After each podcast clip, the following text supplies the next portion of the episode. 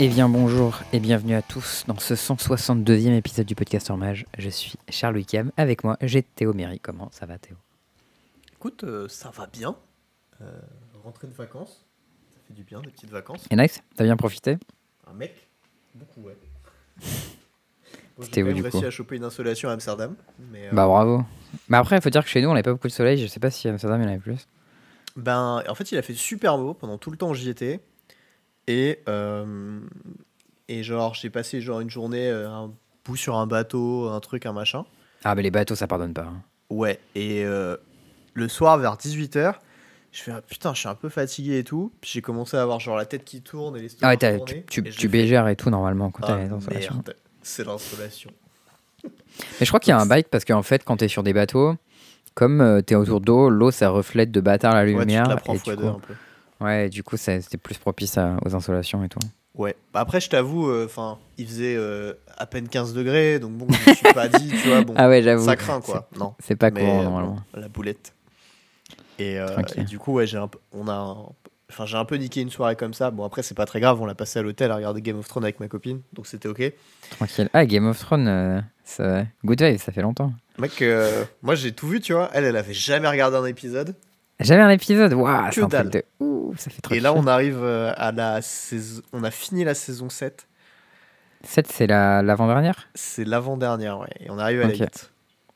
Ok. Ah ouais, là, il y a un y a Voilà, un petit drop là. Bah, C'est le, moment, le moment où ça devient un peu moins bien. moi j'ai tout vu, tu vois. Mais elle, pas encore. Et je sais ce qui l'attend. ouais. En vrai, moi, j'ai bien kiffé jusqu'à la 7. J'avoue qu'à la 8, j'étais un peu en mode, ouais, bon. Ah, il y, y a des bas C'est dans dommage, la 8. quoi. Et- mais Mm. les dénouements, quand même, sont bien. Donc, tu vois, c'est. On n'en dit pas plus. Si jamais vous n'avez jamais vu Game of Thrones. En vrai, c'était peut-être un peu overrated, mais c'était quand même bien. Moi, je trouve ça nice. Euh, on parle bien sûr, cet épisode, comme euh, les précédents, quelques-uns des précédents en tout cas, est présenté par Majestic Game. Majestic que j'ai représenté les deux week-ends derniers euh, en tournoi avec mon petit t-shirt, mes petites sleeves. On en reparlera un peu plus tard. J'ai essayé de faire honneur, comme j'ai dit à, à mes collègues. euh, j'ai essayé d'être bon, mais pour les qualifs, il faut être le meilleur, et ça, c'est dur. Tu étais bon, mais pas assez. Ouais, c'est ça. On vous rappelle aussi que le podcast est disponible, bien sûr, si vous l'écoutez sur votre ordinateur. Euh, vous pouvez l'avoir sur votre téléphone, sur Podbean, Spotify, iTunes, Deezer et Podcast Addict. Et vous pouvez rejoindre le Discord qui est dans la description de tous les épisodes, dans lequel il se passe plein de trucs chouettes et vous pourrez rencontrer des gens gentils avec qui euh, partager des rooms en GP, par exemple. Mais Euh, pas ouais, y a des- n'y a pas que des gens gentils non plus. Hein. Non, je déconne. il y a Théo aussi. En règle générale, les gens sont plutôt sympas. Et puis pour partager des chambres magiques, ça va, c'est cool quand même. Ouais, et en plus, on partage les bons, les bons tips dans Trading Post. Hein Euh, des bons calls. Parfois des calls moyens. Euh, J'ai acheté quelques cartes qui n'ont pas spiké, mais j'ai aussi euh, annoncé avant des cartes qu'il fallait acheter l'invasion de Gobakan depuis des millénaires. Elle a Enfin. enfin Spike. Enfin, ça spike. Après, non, en vrai, c'est drôle parce que je me fais défoncer en boucle par cette carte. À chaque fois, en limité, en construit et tout. Je suis en mode putain, pourquoi elle, elle spike jamais? C'est bon. Enfin. Euh, de quoi on parle aujourd'hui, mon bon Théo? Ben écoute, euh, aujourd'hui, on va parler de Magic. Parce que Oui, ça c'est beau. oui. bien le Magic. Euh, bah, on va parler des petits PQ PTQ de Charles. Parce que euh, on a quand même un tournoi, petit, euh, un petit match-up à expliquer. Parce que euh, il y a longtemps et sur le podcast, on en avait parlé. Moi, je lui ai dit, je pense que White, c'est quand même pas très facile pour, euh, pour Lotus. Il va remettre ça. Charles se fait péter le fion deux fois par White. Et je me dis, ça y est, enfin. Enfin, c'est le moment. C'est le match-up du joueur qui est pas bon, tu vois. le deck Sheva, parce que dans les mains d'autres pilotes, je l'ai battu de manière assez convaincante. Et quoi qu'il en soit, tu es tombé sur un plus gros poisson. Et il jouait blanc-bleu. Euh, donc on va parler de ça. On va parler un petit peu de Valence. T'y vas, Valence, toi? Je crois que pas. hein. Non, moi j'y vais pas, mais je sais que euh, j'ai des potes qui vont, par exemple euh, Antoine et Louis, Antoine Cointe et Louis Guichard, ils vont y aller. Et euh, du coup, je me suis un peu entraîné avec eux en pionnière parce qu'on avait les mêmes trucs. Et euh, bah, comme c'est l'échéance pionnière qui est juste avant Athènes, euh, bah, les yeux seront rivés sur les decks qui vont parfaire à ce tournoi. Donc je pense que ça a du sens d'en parler un peu. Qui va jouer Red White? Je pense que Antoine, au dernier moment, va switcher sur Red White. Il devrait switcher sur Red White et c'est penser ça, à en mettre fait- des End the Festivities en side pour le miroir. C'est cadeau. Il paraît que c'est pas si bien et qu'il y a plein de, trucs- plein de bêtes contre deux de cul, mais je sais pas. Moi, je suis d'accord, je trouve ça trop bien, The Festivities. Euh, donc voilà, on va parler un peu de ça. Ensuite, on va parler un petit peu du Champion Showcase qui arrive ce week-end, je crois. Parce que Eh oui. De toute façon, vous savez pas que ça existe, parce que nous, on savait pas que ça existe avant de s'en rendre compte. Et parce que de Non, toute façon, Wizard a complètement oublié de faire la com dessus, comme à chaque fois. J'ai envie de faire un sondage dans nos auditeurs. Et vraiment, si vous, saviez, euh, genre, si vous saviez que ce tournoi existait et à peu près ce que c'était, genre, euh, envoyez-nous un tweet et on comptera. Et je pense que le nombre est facile, genre euh, moins de 10, voire peut-être moins de 5, tu vois. Ouais. Euh, il faut qu'on parle d'un truc aussi, parce que ça Oui. parle des tournois en ligne, mais on n'a pas parlé d'Arena. Euh, bah, c'est sur Arena, euh, Champion Showcase. Ouais. Mais on n'a pas parlé d'Arena pour autre chose. Qu'est-ce Ils ont qu'est-ce qui se décidé de passe nous mettre une petite douille en plus, là, euh, bientôt. Ah, je, je ne suis pas au courant et tu pourras me raconter. Écoute, une petite update des pricing des gemmes pour Ah oui. les euros. Juste comme C'est ça, plus- cadeau, prenez 10% plus cher, du dans coup la gueule. Ah oui, c'est beau. Bah, Voilà, plaisir. cadeau. J'adore payer plus cher. L'inflation partout. Avec plaisir. Ensuite, après le champion showcase, du coup. Et ben après le champion showcase, euh, on va parler un petit peu de moderne, mais vite fait. Oui. Après, Oui, on va parler mais- du format préféré de Charles. Ah, mais c'est moi ça, qui vais en parler. Parce que c'est moi qui en ai fait du cube. Tu es converti. Ah, ah, Non, ah. moi j'ai toujours aimé le cube, hein. c'était juste la mise en place qui était galère. Ouais. C'est juste que tu voulais me faire chier en disant Nul, ton cube, gna gna gna gna. Oui, bah t'as as des arts tout pourris qu'on reconnaît pas, mais ça c'est voilà, chacun ses, Ah, ses choix tu le voyais aujourd'hui, en vrai, maintenant, il est quand même plus clean qu'avant. Et bah c'est pas une mauvaise chose. Euh, le fait que du coup, euh, moi je vais monter un cube, ça arrive Nice. normalement bientôt. Petit point plein et euh, un petit sign out, voilà, famille. Tout ce qu'il faut finalement. Absolument. Allez, Absolument. je vais, com- je vais commencer du coup à parler des PTQ. Euh, vous l'avez peut-être constaté, ça fait euh, deux semaines qu'on n'a pas eu d'épisode parce que euh, bon, on n'a pas eu de bol euh, sur les moments où on n'a pas pu se croiser, mais du coup deux semaines ça peut dire deux week-ends et deux week-ends ça veut dire deux PTQ. Et euh, la saison reprenant euh, depuis en quelque sorte là, les petites innovations de la team en check sur Lotus, petits changements dans le format et tout, je m'étais un peu chauffé sur le deck en mode ah quand même, on lui laisse une seconde chance euh, dans ce format. En plus, il y avait un peu Monover qui était sur le recul. euh, ça avait l'air de, de bien se positionner. Il y avait Rakdos qui était, qui était pas mal et tout. Donc, je me suis dit, allez, euh, Lotus, on s'y remet, on est reparti. Et en plus, il y a eu une nouvelle carte qui a été print récemment. On en avait, je sais plus si on avait déjà parlé dans le podcast, mais en tout cas, on avait Thomas. parlé en live avec Val et PL. Non, qui était la fameuse Chandra. Ah bah si, si, on en a parlé dans l'épisode On en, avait parlé, ouais. Mais du coup, euh, j'avais l'intuition, euh, et puis c'était Val qui m'avait dit que ce serait pas mal dans le deck. J'étais en putain, t'as raison, ça a l'air bien. Euh, j'avais l'intuition aussi que ce serait vraiment bien. Et je testais la carte, en fait, pour le PTQ. Le premier, il se passait à Bruxelles. Du coup, c'était il y, a, une semaine et demie. Et il y avait Nico, donc Nicolas Praille, qui habite pas loin, qui m'a dit Ah, vas-y, viens chez moi tranquille. Bah, je peux venir l'après, mais on testera et tout. Et il y avait Félix, d'ailleurs, je sais pas si tu connais, qui est un genre d'essai de.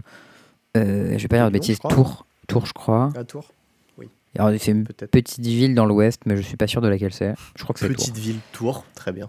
Ouais, c'est pas immense, Tours, non Attends, tu fatigues, frère.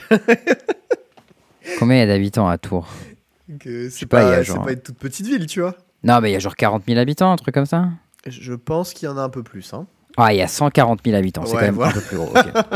bon, une belle, grande ville quand même. Voilà. Euh, du Certes, coup, c'est pas euh, Paris, mais tu sais, toutes les villes qui ne sont pas Paris en France ne sont pas des petites villes. Hein. C'est non, non, mais je sais pas, genre, tu vois, par rapport à Toulouse, c'est quoi la différence entre Toulouse et Tours? Eh ben, je suis né à Tours. Ah ouais? Ok, c'est une très grosse différence. Eh. C'est assez important. Non, mais tu vois, genre, Toulouse, c'est 500 000 habitants. Tours, c'est 140 000, tu vois, c'est quand même 4 fois plus petit. Oui, mais Toulouse, c'est une grande ville. Bah ouais, mais du coup, si c'est plus petit qu'une grande ville, on va dire que c'est une moyenne ville.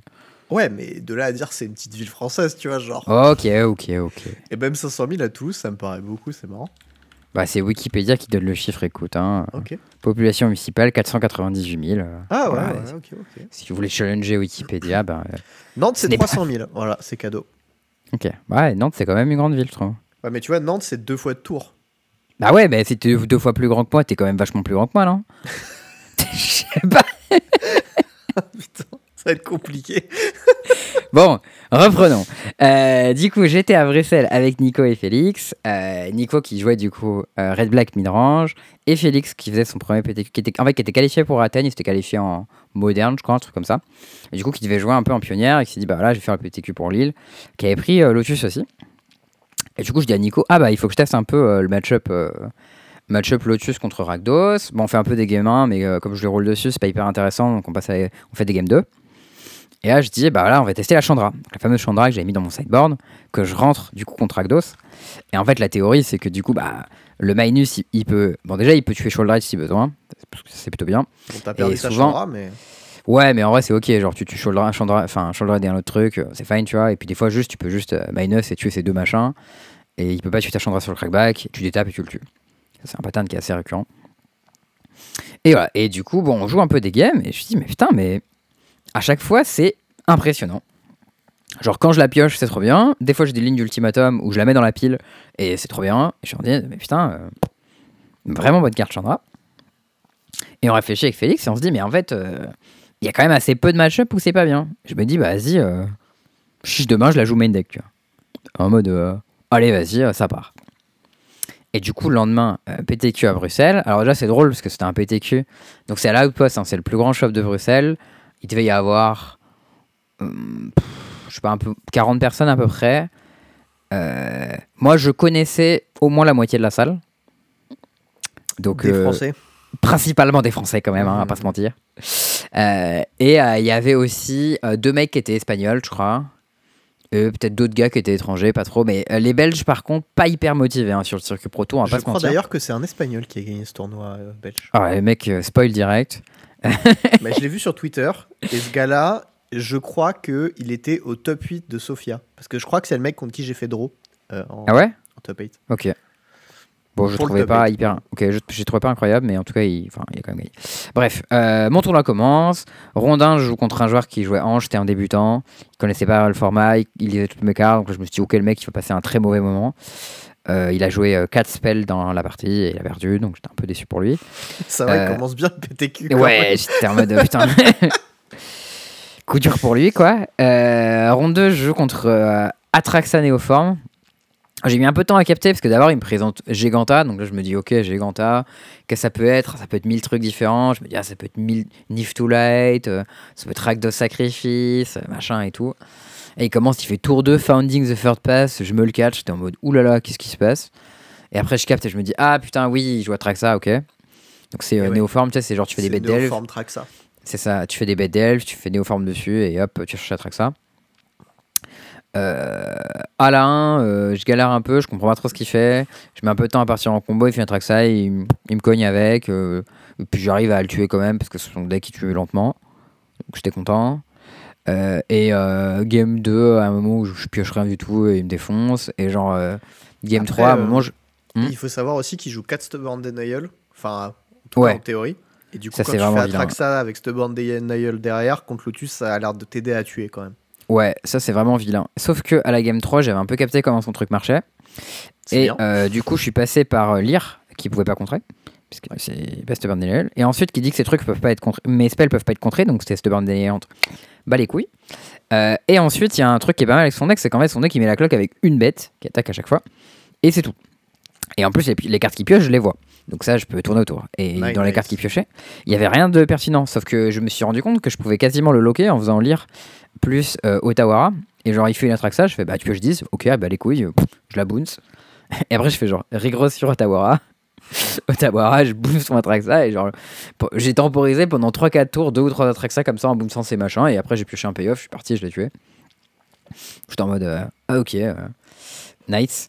Euh, Bah, au bout d'un moment, il va quand même faire euh, bête bête à côté de son Atraxa et commencer à te péter la gueule, non?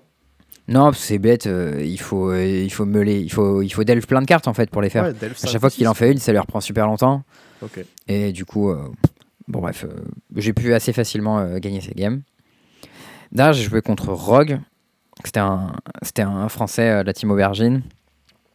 Euh, c'était pas marrant du tout comme match-up, hein, parce que le gars, il a euh, saisi plus contre, plus pression instant speed. Euh, Laisse-moi dire que c'était pas de ouf. Mais j'ai gagné la une, puisque je crois, je sais plus trop ce qui s'est passé, mais ah oui c'est ça. À un moment je me retrouve dans un spot où je suis mort contre absolument tout sauf spécifiquement Spell Pierce. Du coup je me dis bah vas-y je tourne autour de Spell Pierce parce que je peux. Il se trouve qu'il a Spell Pierce, du coup je paye mes deux manas et après je pars en couille, il fait lire machin, tu peux pas contrer et, et je gagne. J'étais en mode ok chat.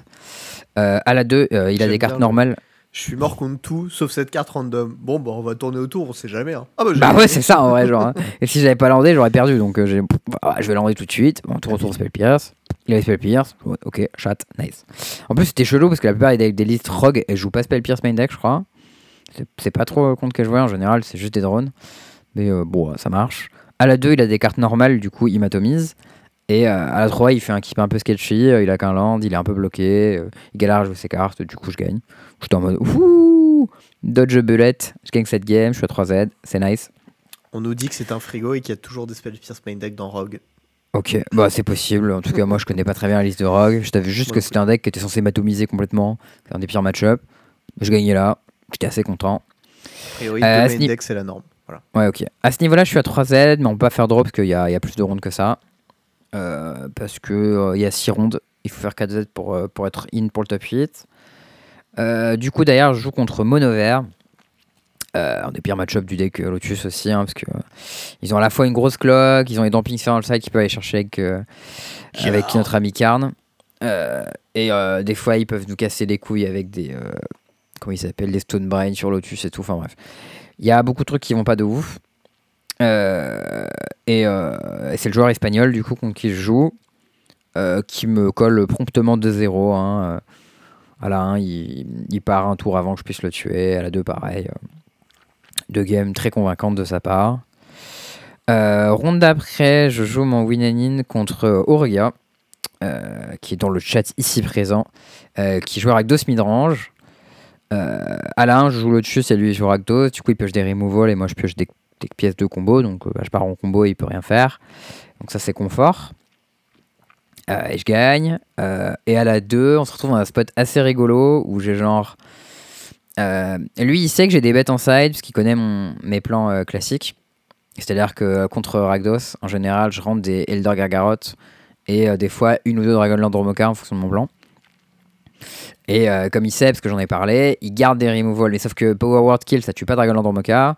Bah, Go for the Fraud, ça tue tous mes trucs.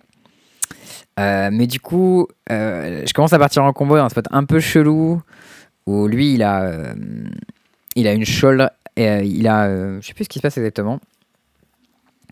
Je sais qu'il y, a un- il y a un spot où il a genre shouldered plus Fable flippé sur table.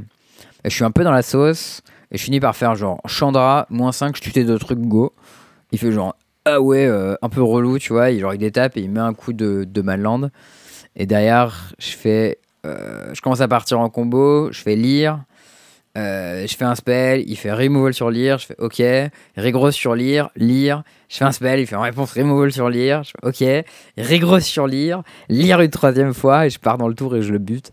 J'étais en mode nice. Lire, il a fait de, des extra steps dans cette game.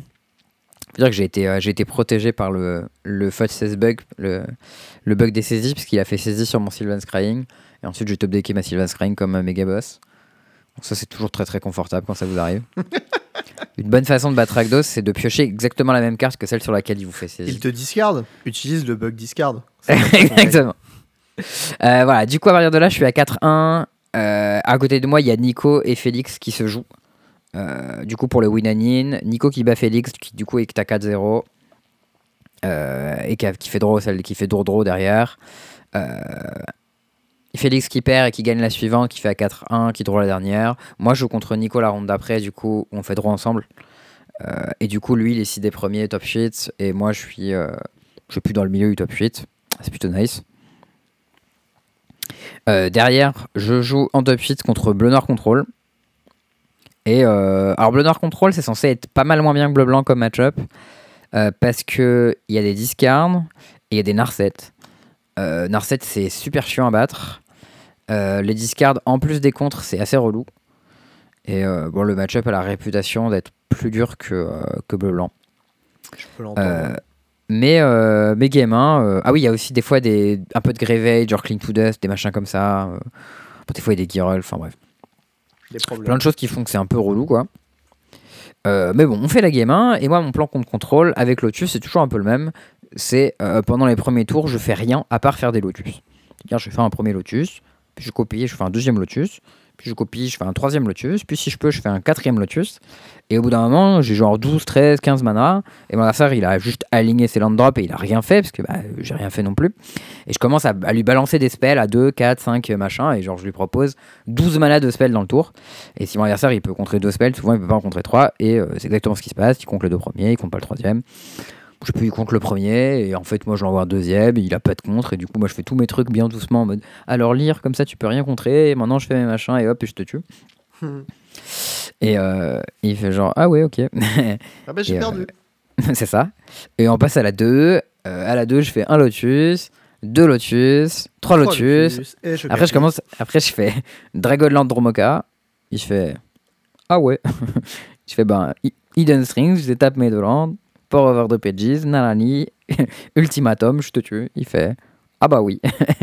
bon, regardez, il m'a dit Ah bah j'avais quoi tuer de ton Dromoka. euh, sauf qu'une fois que tu l'as joué, je peux plus jouer de spell. Du coup, euh, ben, j'ai perdu. je suis en mode Ouh, Dromoka le bon pote. Ouais, il est, il est très très costaud, euh, ce Dromoka. hein. C'est vraiment une méga trouvaille de la team en check, ça. Ça rend vraiment nettement mieux ces, ces match quand on le trouve. Du coup, bon, petite win sur euh, bleu-noir. Derrière, je rejoue contre le vilain monogreen. Euh, à la 1, je fais un mulligan 4 comme un boss. Alors, mon adversaire mulligan 5. Et du coup, il fait elf dans bêta 3 et il m'attaque 4 fois. Et moi, je fais land, land, land et je rien et je perds. Et euh, à l'autre game, je me rappelle pas, mais on roule dessus. Et du coup, je, paume en demi-finale comme, comme une tristesse en ayant perdu deux fois contre la même personne. Qui derrière va jouer en finale contre Félix, qui de l'autre côté a gagné le côté du bracket. Euh, qui du coup perd aussi, puisque bah, Lotus ça gagne pas trop contre Monover. Euh, et du coup, notre ami l'espagnol euh, repart avec, le, avec la qualif. Euh, à noter que la Belgique n'a pas énormément représenté dans ce top 8, puisqu'il y avait un Belge, c'était Nico. C'est pas ouf. ouais, Pourtant, et je crois le qu'il y avait. des Belges parce que vraiment, ils C'est passent tout clair. son temps. Il en passe tout son France. temps en France. Il y avait quatre Français. C'était du coup euh, euh, Félix, moi, euh, Adrien qui a quand même fait top 8, je crois, et Adrien Eurega, donc contre qui j'avais joué, et un autre de la team Aubergine, je sais plus lequel, qui jouait contrôle, il me semble, White Control. Donc, euh, donc voilà, solide performance de la France, mais à la fin, c'est quand même le vilain espagnol qui part avec la qualif. Euh, et donc moi j'étais triste, mais en même temps j'étais aussi content parce que ouais, c'était Romain VDB, c'est ça, merci. Euh, mais j'étais en même temps content parce que le deck, ouais, le deck avait bien performé, j'avais plutôt bien joué et euh, j'avais le sentiment qu'il y avait beaucoup de choses qui, qui fonctionnaient bien en fait dans ma config. Et, euh, et Chandra c'était très satisfaisant. J'étais sûr que j'en voulais une main deck et l'expérience a prouvé que c'était ce qu'il fallait parce que bah, le même week-end il y a euh, un mec qui fait top 8 euh, du, euh, du challenge avec euh, une Chandra en main et une Chandra en side. Solide. Donc ça, ça prouve que, que la carte est, est solide hein, a priori. Mais il y a un truc par contre que moi j'ai pas fait, enfin que eux avaient fait et moi j'avais pas fait, c'est que la plupart des gens jouaient Omniscience en main deck. Et moi je la jouais dans mon sideboard en fait. Et l'idée c'était que... en fait Omniscience c'est vraiment pas une très bonne carte à piocher. Euh, parce que ben, souvent euh, tu la pioches, tu peux pas la caster parce qu'elle coûte trop de mana et quand tu la casses, ben, elle fait juste rien à part faire encore plus de mana. Genre c'est une carte quand même qui te coûte 10 de mana et qui te fait encore plus de mana. Donc t'en as vraiment juste besoin au moment où tu pars en combo total. Et là, moi je préférais juste pouvoir mastermind dans Omniscience, comme on faisait dans les toutes premières versions au final, euh, pour faire la partie avec approche et tuer. Mais je pouvais potentiellement tuer autrement. D'ailleurs, j'ai tué une des games avec, avec l'Air of the Hydra dans ce spot là. Mais moving on sur euh, le second qualifier, du coup, qui se passe à Ucro la semaine d'après, où cette fois-ci c'est Nico qui vient de la Belgique chez moi euh, pour, euh, pour faire ce qualifier. Et là, du coup, la liste était plutôt cool. Euh, la veille du qualifier, comme c'était le week-end de l'ascension, il y avait 4 jours. C'est trop bien les week-ends de 4 jours parce que du coup, tu peux faire un jour de préparation de tournoi, un jour de tournoi et quand même deux jours de week-end normaux. Donc, ça, c'est vraiment très confort. Et euh, pendant le jour de préparation, il y a Nico à la maison avec Jules et euh, Louis Guichard et on fait des games. Et euh, Jules, il connaît pas du tout le format pionnière parce qu'il joue en duel commander avec Nico d'habitude. Mais il voulait faire le qualifier parce que c'était pas loin. Il pouvait avoir un deck Phoenix. Il s'est dit, vas-y, je joue un peu. On va voir ce que ça vaut. Tu vois. Louis, il allait faire le, le LMS à Valence. Donc il avait besoin de faire des games. Donc au final, on était tous un peu là pour la même raison. Et moi, ça m'arrangeait d'avoir Jules dans la pièce puisque je savais que c'était un mec qui aime bien les decks combos euh, alambiqués avec des lignes chelous. Et des Et, euh, cartes du coup, random aussi. C'est ça, et les cartes random, et du coup, le Lotus allait lui parler. Et moi, euh, j'avais cogité un peu pendant toute la nuit, depuis que j'avais ma petite Chandra et que ça tournait bien, et je m'étais dit, mais putain, Chandra, euh, ça double les spells qui permettent de faire beaucoup de mana, et, euh, et en fait, il y avait des listes de Lotus que j'avais vues depuis hyper longtemps euh, tourner, mais que c'était il y a méga longtemps, un truc un peu obscur, et une carte qui me plaisait beaucoup, euh, moi, dans Lotus, c'est Seasons Past. Ah putain. Euh, parce qu'en fait, Seasons Past, du coup, c'est une carte qui va être regrowth plein de trucs. Non, alors il faut revenir à l'origine. C'est une carte que Ouais. t'aimes parce qu'à la base, il y a Finkel qui a joué ça à un PT, qui était dans un deck aussi. tout pourri. Mais vu qu'ils C'était un étaient deck- trop forts, le deck a quand même fait des résultats. Il était C'était incroyable, un ce green deck. black euh, moisi du, du fion là. Il à était l'époque magnifique, où ce tu deck. pouvais jouer euh, des trucs bien plus forts. Non, il était trop, trop beau ce deck déjà. J'ai pas de dit qu'il l'insulter. avait pas de classe. hein. J'ai dit qu'il était nul. Peut-être qu'il était pas très fort. Je suis d'accord qu'il était extrêmement stylé. Mais ça il avait un- que c'était naze. Il avait un très très gros cerveau ce deck. oui. Mais de toute manière, moi je veux pas faire ça pour la même chose. Genre eux, leur but avec Season Pass c'était euh, je fais Season Pass pendant un tour, je récupère plein de ressources, euh, je fais 10 cartes sur toi, removal sur ton machin, spell de rampe, et le tour d'après je fais Dark Petition, je cherche Season Pass et je recommence. Moi je voulais tout faire dans le même tour parce que mon deck il joue déjà Dark Petition, il joue déjà des effets Rigros, et euh, Season Pass ça permet de boucler sur mon deck. Euh, et l'idée c'est que maintenant Chandra euh, ça bute avec Season Pass parce que je la minus 5, je te mets 5 points dans la gueule. Et si j'ai une boucle fonctionnelle, avec Season Pass, je la reprends en main et je la rejoue. Et euh, l'idée, c'était que du coup, euh, avant, j'avais une boucle. C'était pas une boucle, j'avais juste Approach of the Second Sun dans le side. Et je faisais Omniscience, Approche.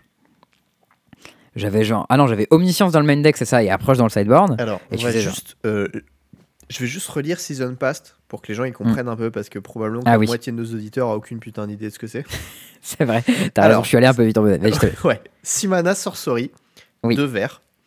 Renvoyez n'importe quel nombre de cartes avec des mana value différents depuis votre cimetière dans votre main. Mettez Season Pass au-dessus, au-dessous de la bibliothèque de son propriétaire. C'est ça. Donc l'idée, c'est que c'est une carte qui se remet toute seule dans ton deck et qui te récupère d'autres cartes de ton cimetière dans ta main. Exactement. Et Ouais. l'idée, c'est que tu récupères d'autres cartes qui font du mana.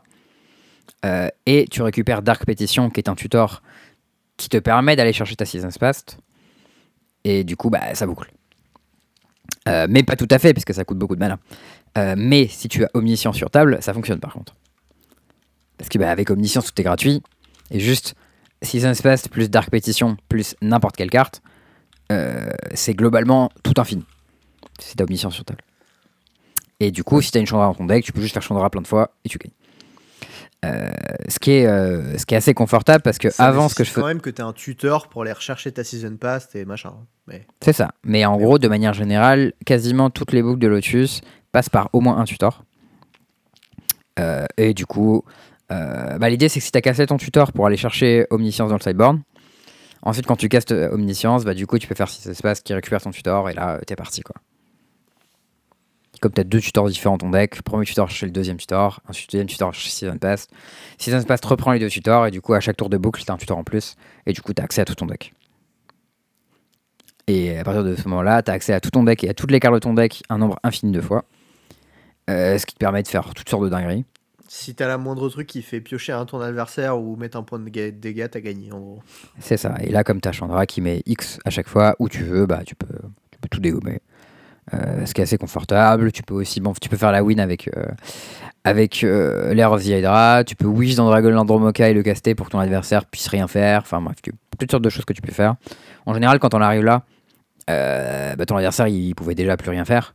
Parce que s'il pouvait interagir, il l'a fait avant. Mais en gros, l'ancienne version, c'est ça, j'avais Omniscience dans le main deck et Approche dans le sideboard.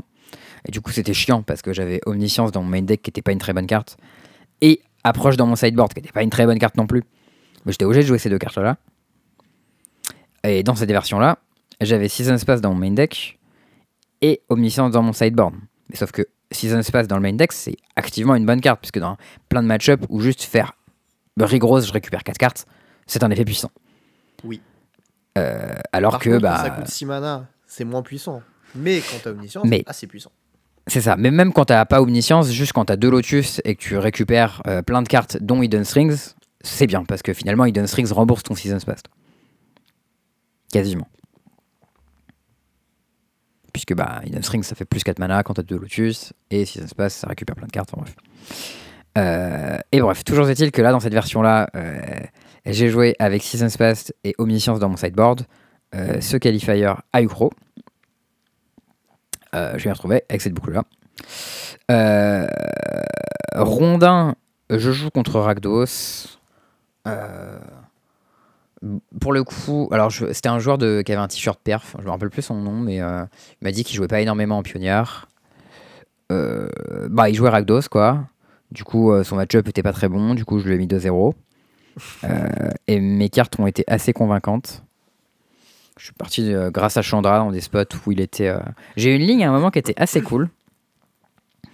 Où euh, en gros j'ai le choix entre soit essayer de partir, mais c'est assez compliqué. Parce que à cause de sa shoulder je suis descendu bas en life et j'ai plus énormément de, ressources. Soit aller chercher une Vrass en side qui permet de tuer sa shoulder Mais lui sur table, il a quand même un manland, un bankbuster et une voiture qui mange mon cimetière. Ce qui est un peu chiant. Des problèmes. Mais j'ai un beau séjour. Donc, quoi que ce soit le truc avec le Galimatak, je pourrais le péter. Ça, c'est plutôt bon signe. Moins de problèmes. Ouais, mais derrière, j'ai plus grand chose en ressources. Mais bon, je me dis que je finis, je tank un peu, je finis par prendre cette ligne-là. Euh, ensuite, lui, il pioche une bête avec laquelle il croue sa voiture qui mange mon cimetière. Et il m'attaque avec, et du coup, je la bosse. Je la bosse ses joues, et du coup, il a plus de quoi péter mon cimetière. Et du coup, je détape, et je pioche genre ce qui me permet de partir. Et je pars et je le tue. Ça, c'était assez pratique. Euh, J'étais assez confort. Euh, derrière, j'ai joué contre Rakdos Sacrifice.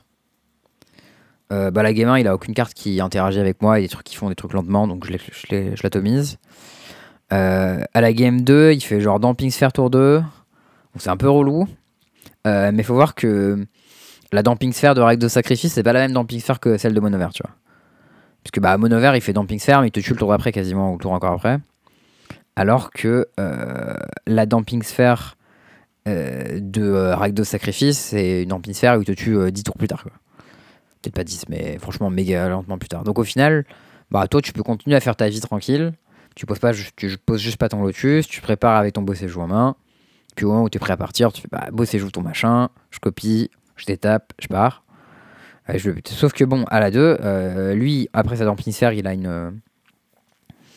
Il a un Obnixilis copié là qui met plein de pression sur ma main. Et un moment, je suis un peu de la merde. Je défausse des cartes au lieu de prendre des points.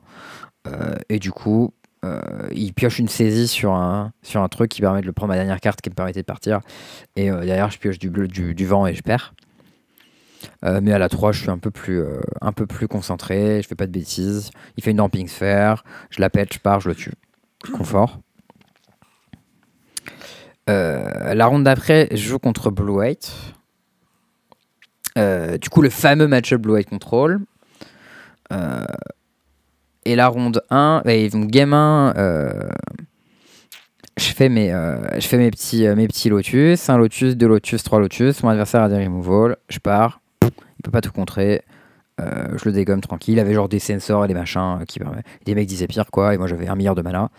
Du coup, bah tranquille. À la 2, c'est plus compliqué parce que j'ai pas énormément de ressources et il compte mes cartes et me trouve un peu dans la sauce et euh, il finit par me bourrer. Et la 3, je me trouve dans un spot un peu étrange où genre euh, je fais un lotus, puis je fais un stage, puis je me retrouve à avoir très très peu de ressources en main et j'ai genre un tutor. Mais je peux l'envoyer dans un spot où euh, en fait il peut juste avoir contre et s'il a contre, ça fait rien. Tu vois. Du coup, je me dis, bah je vais le slow roller pour un tour où je pourrais faire double, voire triple spell. De toute manière, tant que je fais rien, lui ne fait rien non plus. Et ce que je fais, c'est que je fais, je fais un, Sylvan Scrying et je cherchais l'Air of the Hydra. Euh, et il faut voir que euh, post-side contre Blue White Control, j'ai des Optender. Donc là, j'ai un Optender sur table, ça c'est le truc qui permet de détaper les, les landes et tout. Et qui peut s'exercer pour en détaper deux. Tout à fait. Et du coup, à un moment, lui, il fait bah, fin de tour euh, Wandering Emperor, je fais un token, donc c'est sa fin principale win con dans le match-up. hein. Il détape, il fait euh, deuxième token, euh, j'attaque, tu vois. Et là, moi, petit malin que je suis, je fais alors, je vais payer. Avant, il me fait Ah, tu prends deux. Je fais alors, avant les blocs, je paye deux mana, je vais cycler un vizir pour détaper mon Optender. Ensuite, je paye un, j'exerce mon Optender, je vais taper un Lotus et mon Lair of the Hydra. Je vais activer mon Lair of the Hydra en 3-3 et je vais bloquer. Et là, il me regarde, il est très triste et il perd son token. Alors qu'il pouvait Ensuite- lui donner plus un. Voilà. Et il pouvait, mais il l'a pas fait. Et du coup, ensuite, je détape et je dis bah j'active mon Lair, j'attaque ton, ton Wandering Emperor. Du coup, il fait ah ah merde, oui. Du coup, il bloque. Et du coup, pendant plusieurs tours comme ça, et ben, je fais de la value avec mon Lair juste alors que moi, j'ai rien en main pendant ce temps-là. Et euh, bah, j'attaque ses Planeswalkers. Lui, il a pas vraiment de removal post-side. En plus, comme euh, mon Lair of the Hydra, ou pire, s'il y a un problème, je peux toujours le, le copier avec un stage et continuer ma, ma dinguerie avec un stage au lieu que ce soit mon Lair. Euh, Là, je Et, vais faire euh, une petite aparté. Ouais. Souvenez-vous, quand Charles nous disait que son match-up U-White était gratos. Maintenant, ce qui se passe, c'est qu'il nous raconte une game où son oppo a punté parce qu'il avait pas vu une ligne qui était. Bon, elle était pas hyper obvious, mais elle pouvait l'être un petit quand peu même. quand même. Non, il fallait que je cycle un visir pour que ça passe, franchement. hein. Ouais, enfin, c'est une carte que t'as en x4 dans ton deck, tu vois. C'est pas genre un truc qu'il ne pouvait pas prendre en compte. C'est si tu jouais contre un adversaire qui jouait bien, il l'aurait pris en compte. Écoute, j'ai joué deux fois contre White, j'ai fait deux fois cette ligne et deux fois la marché. hein. Bah, Tes oppos sont pas très réveillés, peut-être.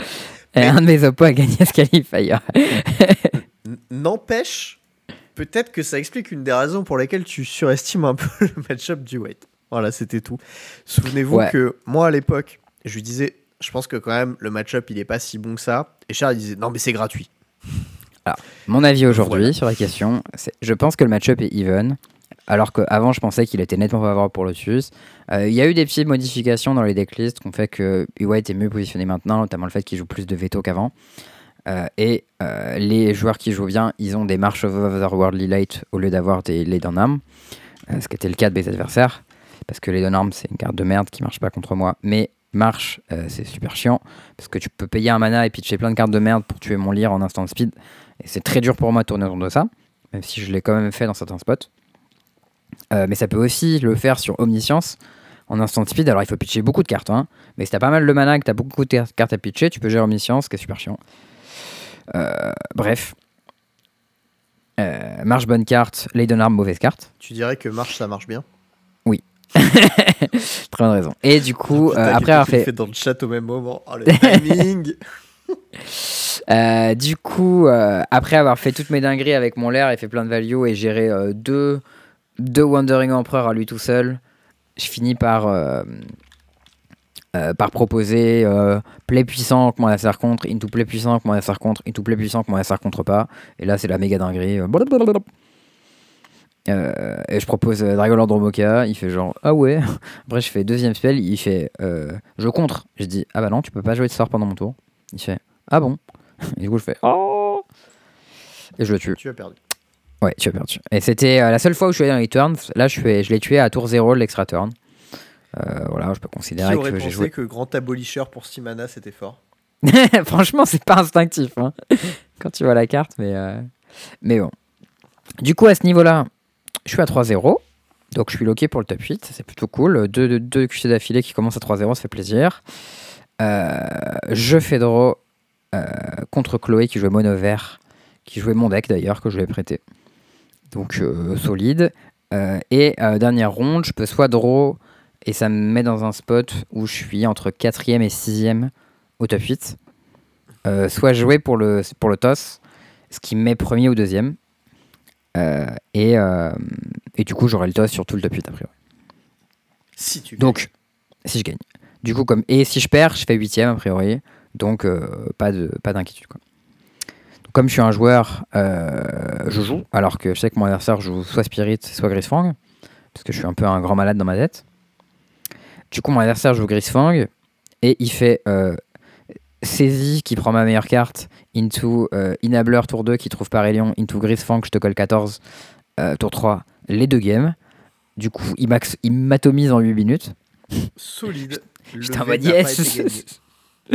bah, le mec était un peu en mode ouais, je suis un peu désolé et tout, machin. Je dis bah gros, sois pas désolé, genre tu piques ton ex, c'est pour qu'il fasse ça, tu vois. mais, euh, mais ouais, j'étais un peu. Franchement, j'étais, j'étais même pas euh, salé, tu vois, j'étais juste sidéré de à quel point le gars il, me sortait la double NES au, dans le plus grand des calmes. Euh, en mode naturel meule Paris-Lyon, les deux games. Avec, avec son stitcher et son viseur. Mais, mais bon, propre. Du coup, je fais 8ème au top 8. Derrière, je joue euh, top 8 contre Spirit sur la draw. Donc ça, c'est pas marrant du tout comme match-up, puisque bah, mon adversaire, un peu comme Rogue, hein, euh, des bêtes flash, des contres, tout genre de choses. Et encore plus que ça, tu sais ce qu'il a, mon adversaire Des invasions de Gobakan. Tu connais cette carte? J'en ai parlé un peu. Je crois que tu Euh, fais bah- fixette dessus, mais c'est qu'un. Oui, et figure-toi qu'elle est euh, très très forte contre, contre Lotus, mais vraiment très très forte contre Lotus.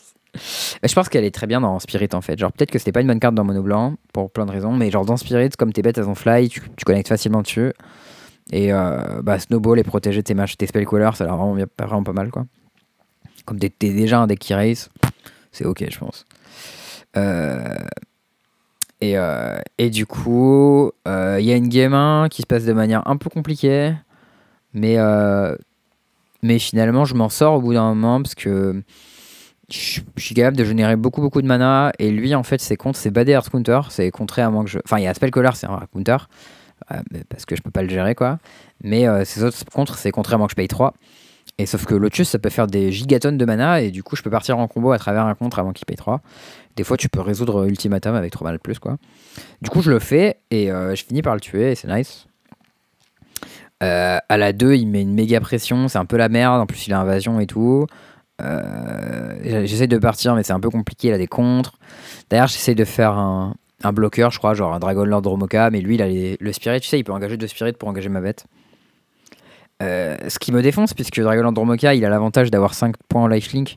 Donc euh, ça, ça bloque très très fort. Mais quand il est engagé, il ne bloque pas. Et du coup, je meurs. Euh, et à la 3, euh, cette partie est un peu complexe. Où genre, je prends double invasion de Gobakan sur mes cartes, mais il a pas beaucoup de pression. Euh, mais sauf que du coup, il flippe la première, et je peux faire une première vrasse, mais ça casse juste l'invasion. Euh, mais du coup, euh, il, arrête de snowball les compteurs sur ses bêtes, donc sa clock est quand même pas très élevée. Derrière, j'ai plus beaucoup de ressources en main, mais je, suis dans la sauce, sauf si je top deck exactement strings. Et là, c'est le spot où je top deck exactement strings, qui me met du coup méga bien. Euh, mais du coup, tellement bien que je peux me permettre de tourner autour d'un contre euh, d'un Gaze Leisner. Euh, parce qu'il a une bête avec Curious Obsession dessus, et du coup, il peut la caster. Et sauf que moi, je peux faire Ultimatum, mais je peux payer que 2 mana de plus. Du coup, s'il a Gaze Leisner, je suis mort. Mais je peux me permettre de tourner autour de Gaze Leisner en faisant, au lieu de faire Ultimatum, je fais Rigros sur la. Snare, C'est le spell qui contre à moins que tu payes 4 pour 3 mana, qui coûte un de moi Non, à moins-. À moins que je paye 3, c'est une mana leak. Très bien, à moins que tu payes 3. C'est ça. Qui coûte un de moins si tu contrôles un enchantement et un de moins si tu contrôles un flyer ou un spirit. C'est ça. Un flyer. Un flyer, je crois. Un flyer. Mais comme il a un flyer avec un enchantement dessus. Pour un mana, il peut faire une mana leak. Et du coup, moi j'ai fait 9 mana, donc je peux faire ultimatum plus 2 mana. Euh, ce qui est létal, mais euh, s'il contre, euh, je suis baisé.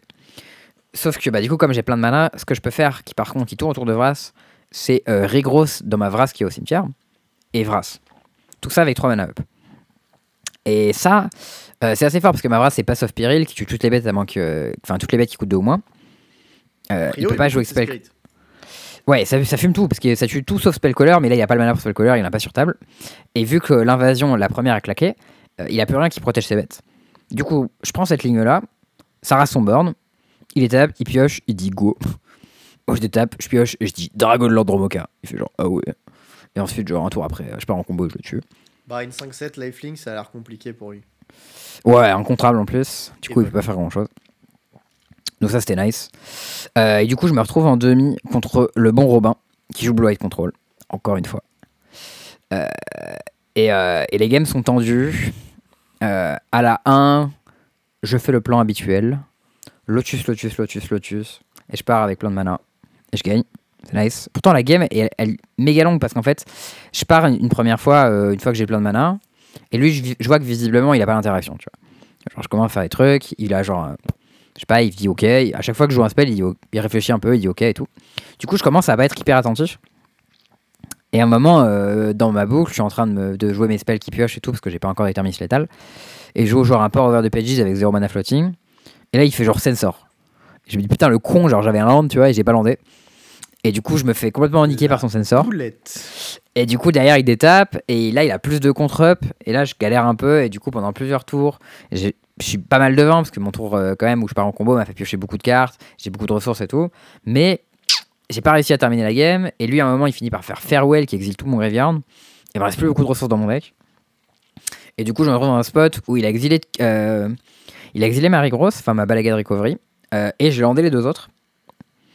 Euh, et du coup, je peux pas faire proprement ma, ma boucle avec Omniscience Season Space parce que euh, si je fais mon premier tutor pour aller chercher Omniscience, bah derrière, quand je refais mon tutor, il s'exile. Euh, et du coup, je peux pas chercher. J'en ai re-besoin en fait dans mon spot. Et c'est relou. Et du coup, je galère un peu et tout. je pars un peu en. Je bouline dans mon deck, je finis par trouver mes trucs. Et là, dans ce spot, je finis par me dire ok, le, kill le plus simple, c'est juste de réussir à faire euh, l'air of the Hydra qui tue, parce que ma Chandra est exilée aussi. Et euh, j'arrive à le faire finalement. Euh, donc ça c'était cool, c'était la game 1 qui a duré quand même assez longtemps.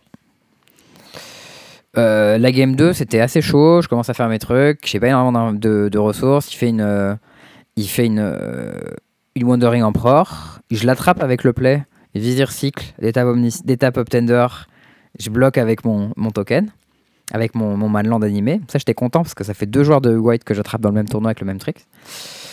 Et du coup derrière détape euh, j'anime mon lair et j'attaque sa Wandering Emperor. Et là, il tape tout son mana et il fait Hullbreaker Aurore. Et je regarde et je fais genre, ah ouais. Il fait, je Ça, bloque. c'est ma tech de side, mon gars. Et j'ai fait genre, ah ouais. Et il m'avait pas présenté Kaira en fait, euh, game 2. J'avais pas fait gaffe du tout. Qu'il m'a pas présenté son compagnon, que du coup il pouvait avoir ça. parce que c'est un kraken. Ça me Voilà. pas. Et bah, moi, j'avais pas du tout capté. Et du coup, là, j'ai regardé, j'ai fait genre, ah ouais. Et d'ailleurs, moi, j'ai ultimatum en main, mais comme j'ai tapé tout mon mana comme un Golio pour animer mon land, bah, je peux pas le faire. Mais enfin, il me reste pas assez, tu vois. Et du coup, le tour d'après, je le fais, mais il fait genre une dispel qui bounce mon ultimatum. Je fais genre, ah ouais. Et après, il a genre plein de trucs et je perds la partie.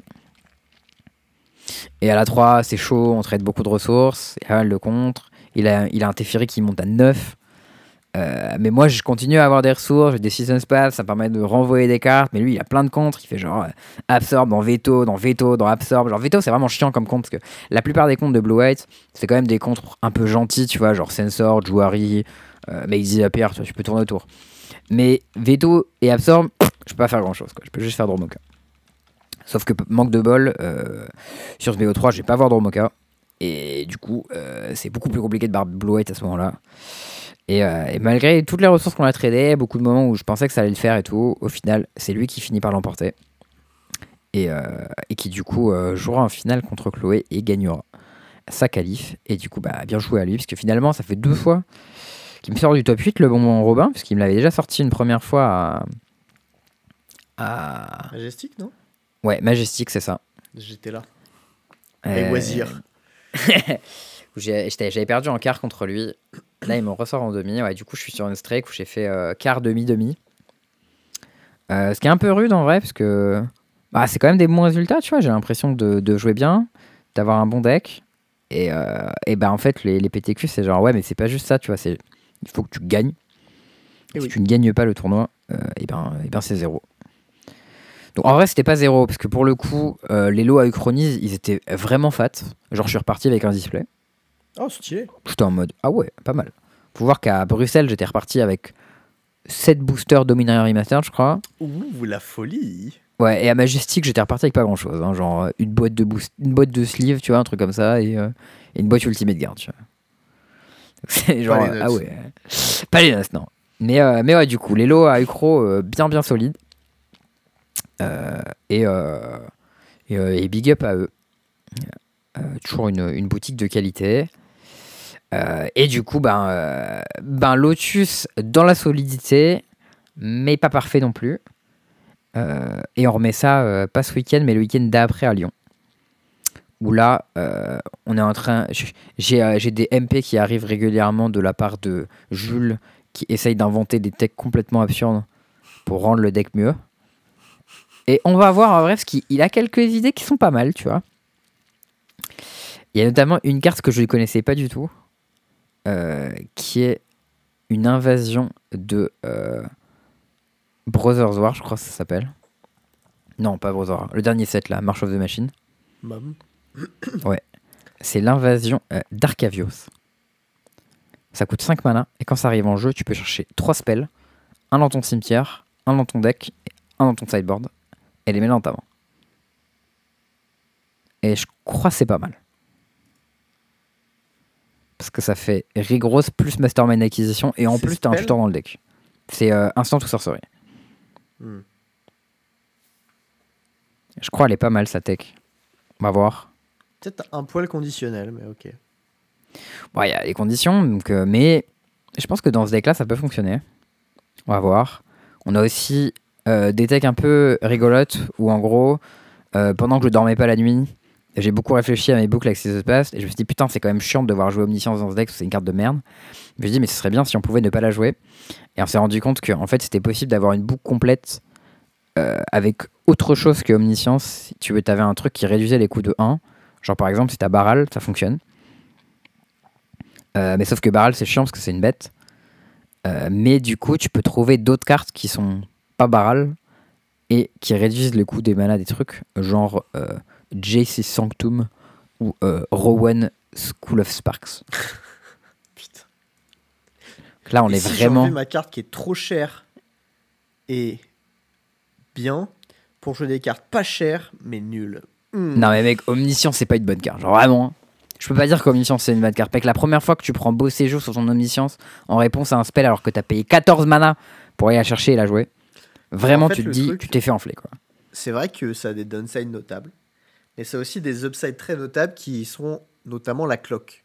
Ouais, alors ça, c'est sûr qu'en termes de clock, c'est vraiment insane. Parce qu'une fois que ton truc est sur table, déjà, ça tue la game méga vite. Et euh, t'as pas besoin de, de traquer le mana et tout, tu t'en fous, tu dis, je joue ça, je joue ça, je joue ça. Et... Voilà. Alors Ça, je suis dans complètement l'autre cas, bah, ça Euh, dans l'autre cas- temps. Alors, dans l'autre cas, il faut que tu démontres une boucle. Ça, c'est un peu relou. Euh, mais une fois que tu as démontré une boucle, tu dis ok, je la fais à l'infini et, euh, et je te tue.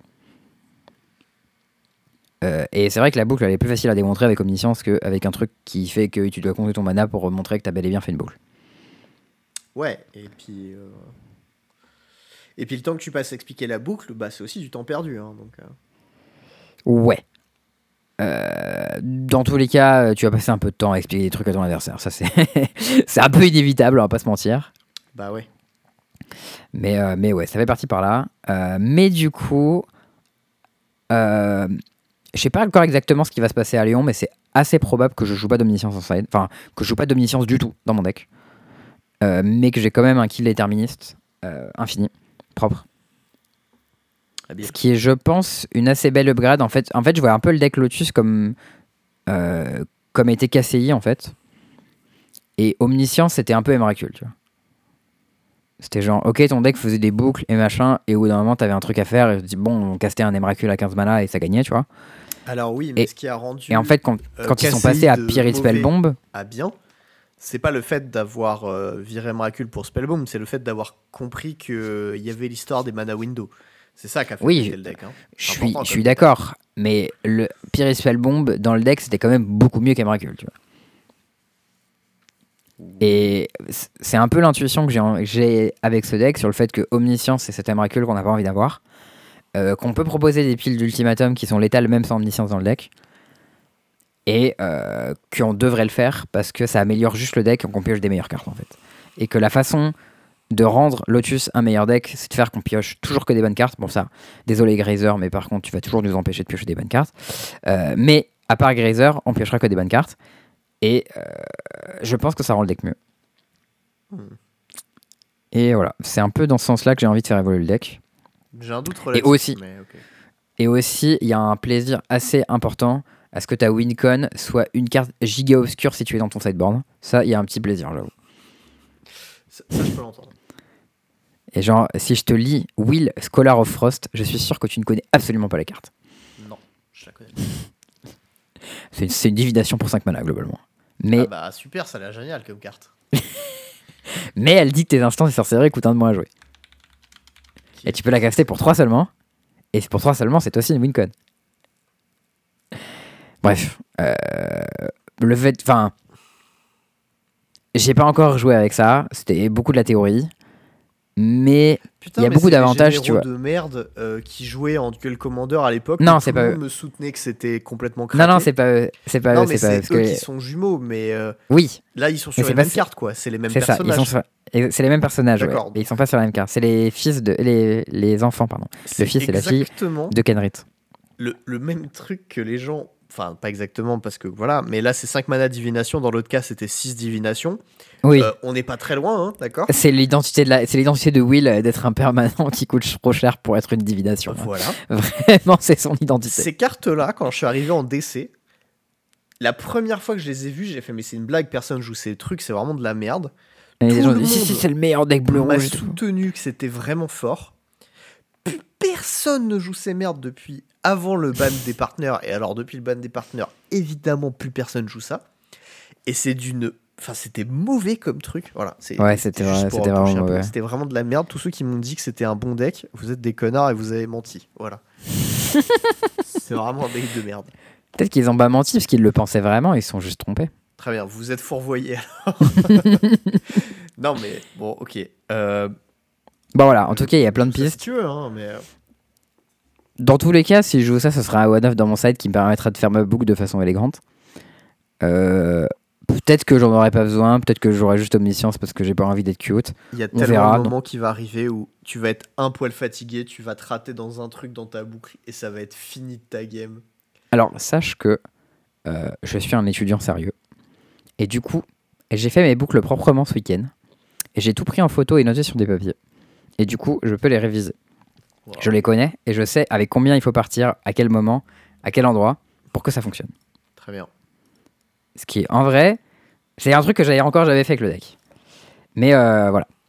Quand même, j'ai bossé, j'ai fait mes petits, des petits machins et je, je pourrais partager mes petites notes euh, quand euh, j'aurais pas peur que de jouer contre des gens qui ont lu mes notes, ce qui serait quand même un peu désagréable. Parce que j'ai quand même envie d'avoir ma qualification. Euh, mais si j'ai ma qualification, je partagerai mes petits machins avec euh, voilà, euh, ce que vous pouvez apprendre avec Lotus Field et comment vous pouvez gagner des games. J'aurais quand même déjà dit pas mal sur le deck en vrai. Eh. Voilà, c'est tout pour moi pour Lotus. D'ailleurs, j'espère que ça sera toujours bien positionné en dans deux semaines, maintenant qu'il va y avoir l'arrivée du nouveau deck in, in the block là. Bah, spoiler, prévois des cartes parce que sinon t'as perdu. Je crois que même avec des cartes, j'ai perdu. hein. Bah, prévois nos decks, du coup. Bon, tu veux nous parler du, du petit pote? Bon, bah, en gros, il y a un nouveau euh, Elephant in the Room. Euh, C'est ça. Bon terme, l'éléphant en plus. De quoi? J'ai dit bon terme, l'éléphant dans le cas Eh. présent. Parce qu'il y a le Loxodon dedans, c'est prévu. Ouah, ouah, ouah. mec. Les pun- le pun game est haut aujourd'hui. Ouais, je vois ça. Euh, Bon, en gros, il y a un deck. Euh, le plan du deck, c'est de poser des créatures qui ont Oui. un CCM euh, bas ou nul.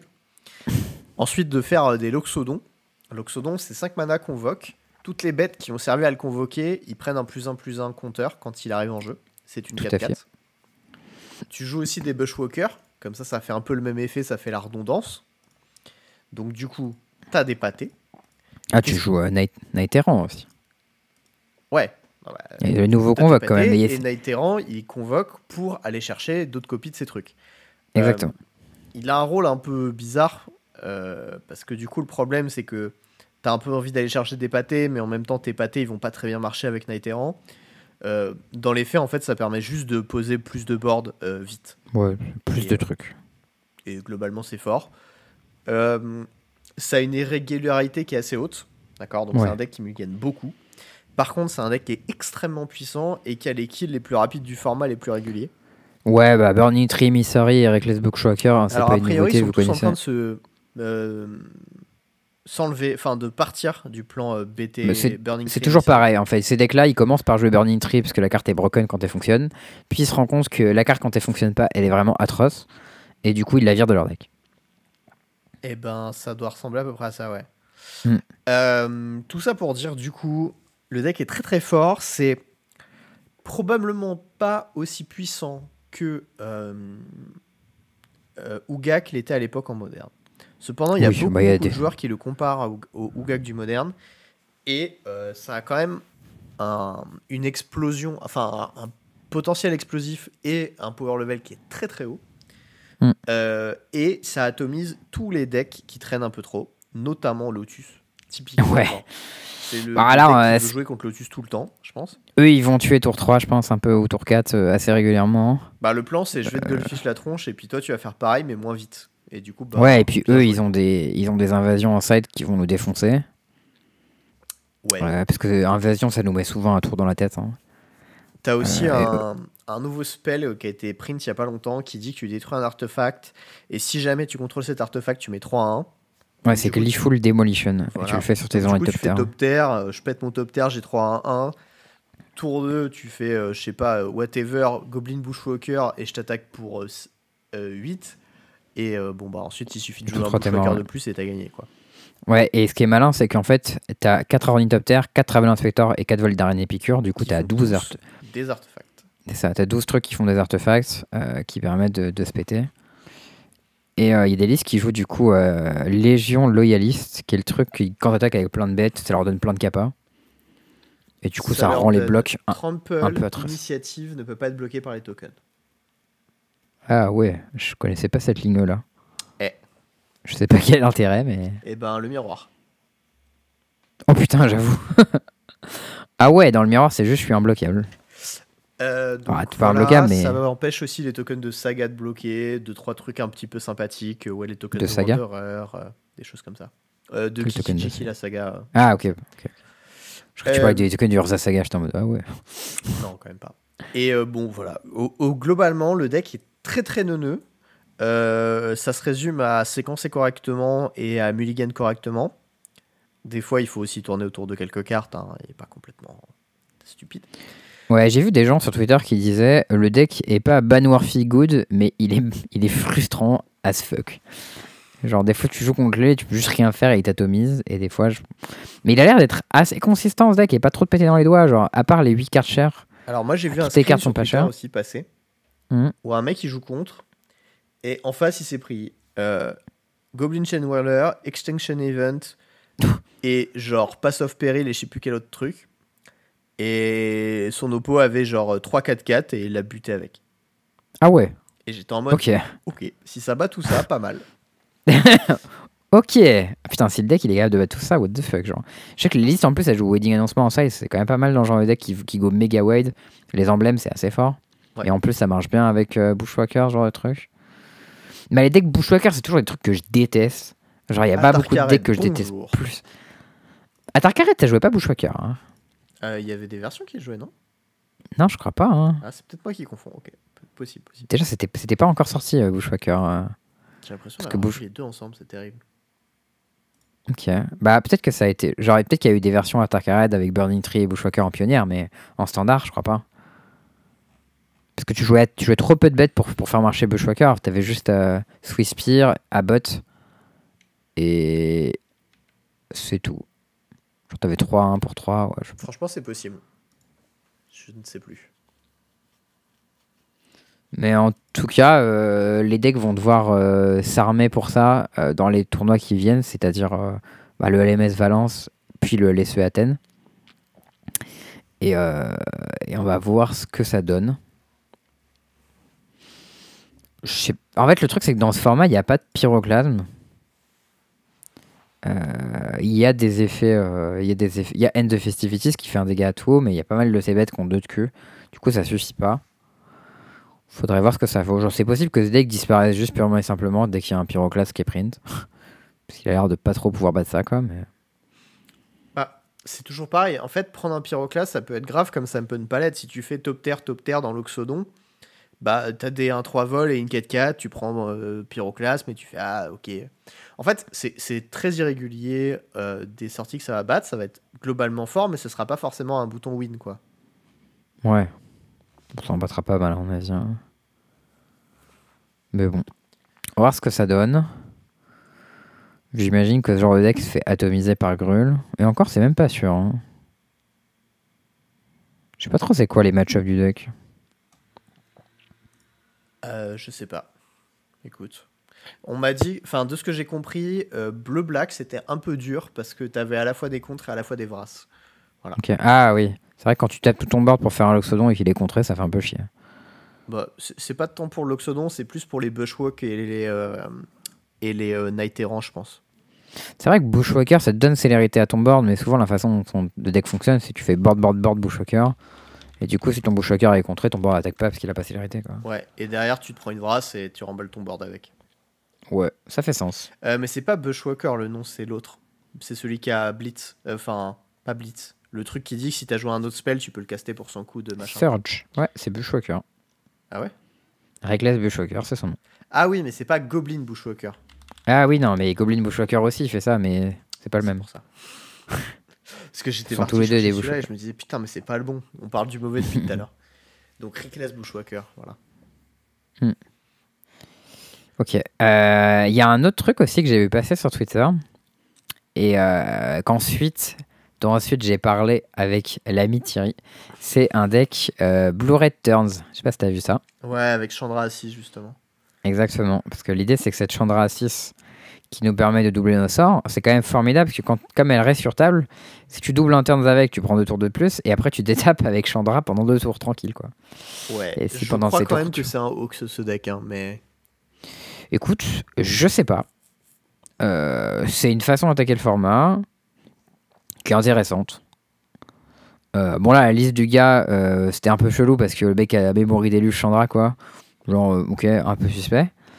Euh, très probablement qu'il faut mettre des big scores à la place quoi, mais euh, Ouais, j'ai vu Thierry streamer un peu avec le deck. euh, euh, Into the Multiverse. Mais... ouais, mais l'avantage de big score c'est que tu fais deux, deux trésors de plus aussi, c'est vraiment pas mal quoi.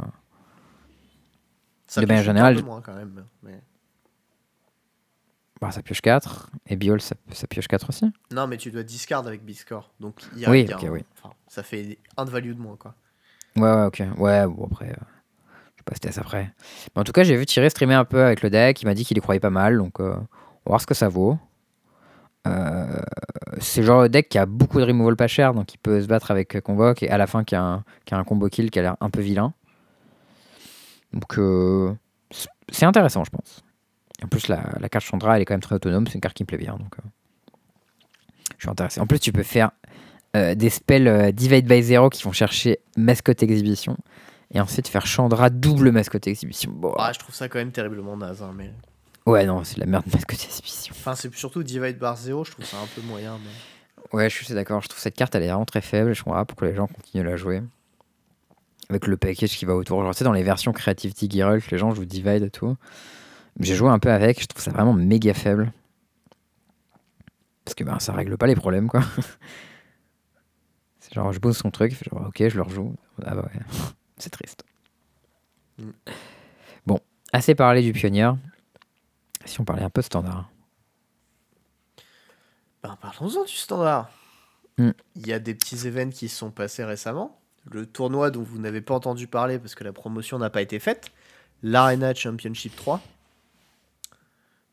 Il va se Eh oui, tout à fait. standard. Absolument. Qui du coup, euh, c'est alors, est-ce que c'est Arena Championship 3 ou est-ce que c'est Champion de Showcase? Est-ce que c'est deux tournois différents ou est-ce que c'est la même chose? Je suis perdu. Arena Championship 3, celui où il y a Straski dont on parle, je crois. Ouais, c'est ça. J'étais pas sûr. Je sais pas pourquoi j'ai noté Champion Showcase. Il doit y avoir une raison. Un petit frigo de plus, écoute. Non, je l'ai pas inventé ce nom. Il doit avoir du sens. Bah, c'est un showcase de champion, après voilà. Bon, toujours est-il que ce tournoi-là, c'est donc un tournoi en standard et en limité. euh, qui, qui sera donc ce week-end. Ça commence samedi. Ce sera casté chez Valépel en français. Si vous voulez, ou sur la chaîne officielle en anglais si vous préférez. Mais allez chez Valépel parce qu'ils sont cool.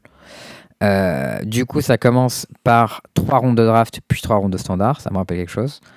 Et le dimanche, c'est 3 rondes de standard et 3 rondes de top 8. En standard aussi.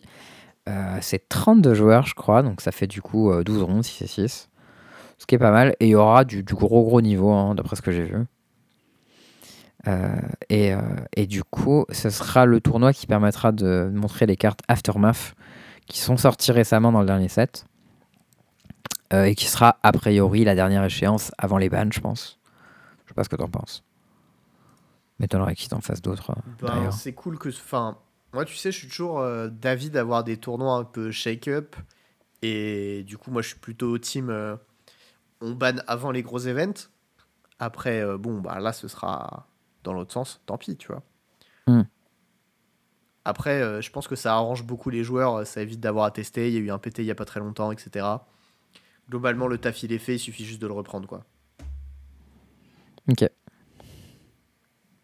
Alors je sais pourquoi je n'étais euh, euh, Showcase champion, parce que c'était pas le même tournoi. En fait, il y avait un autre tournoi qui s'appelait le Champion Showcase euh, et qui était le, le week-end juste d'avant et qui pour le coup lui était en Vintage Cube et en moderne. Voilà, Ok. c'était pas le même tournoi. Close. Mais dans les deux tournois, il y a des gens très forts. Ben là, il y a la spéciale Strasky qui part euh, pendant un an, je sais pas quoi, il faisait des paris sportifs de tennis ou des trucs comme ça là. Et puis il s'est dit, vas-y, je vais faire un petit open. Il fait son truc, il gagne. Et là, il va se pointer au, tournoi. Du coup, à mon avis, il a testé parce qu'il y a des sous en jeu. Et évidemment, ils vont tout défoncer. euh, parce que je sais pas s'il y aura, il bossera avec euh, les Tchèques ou pas.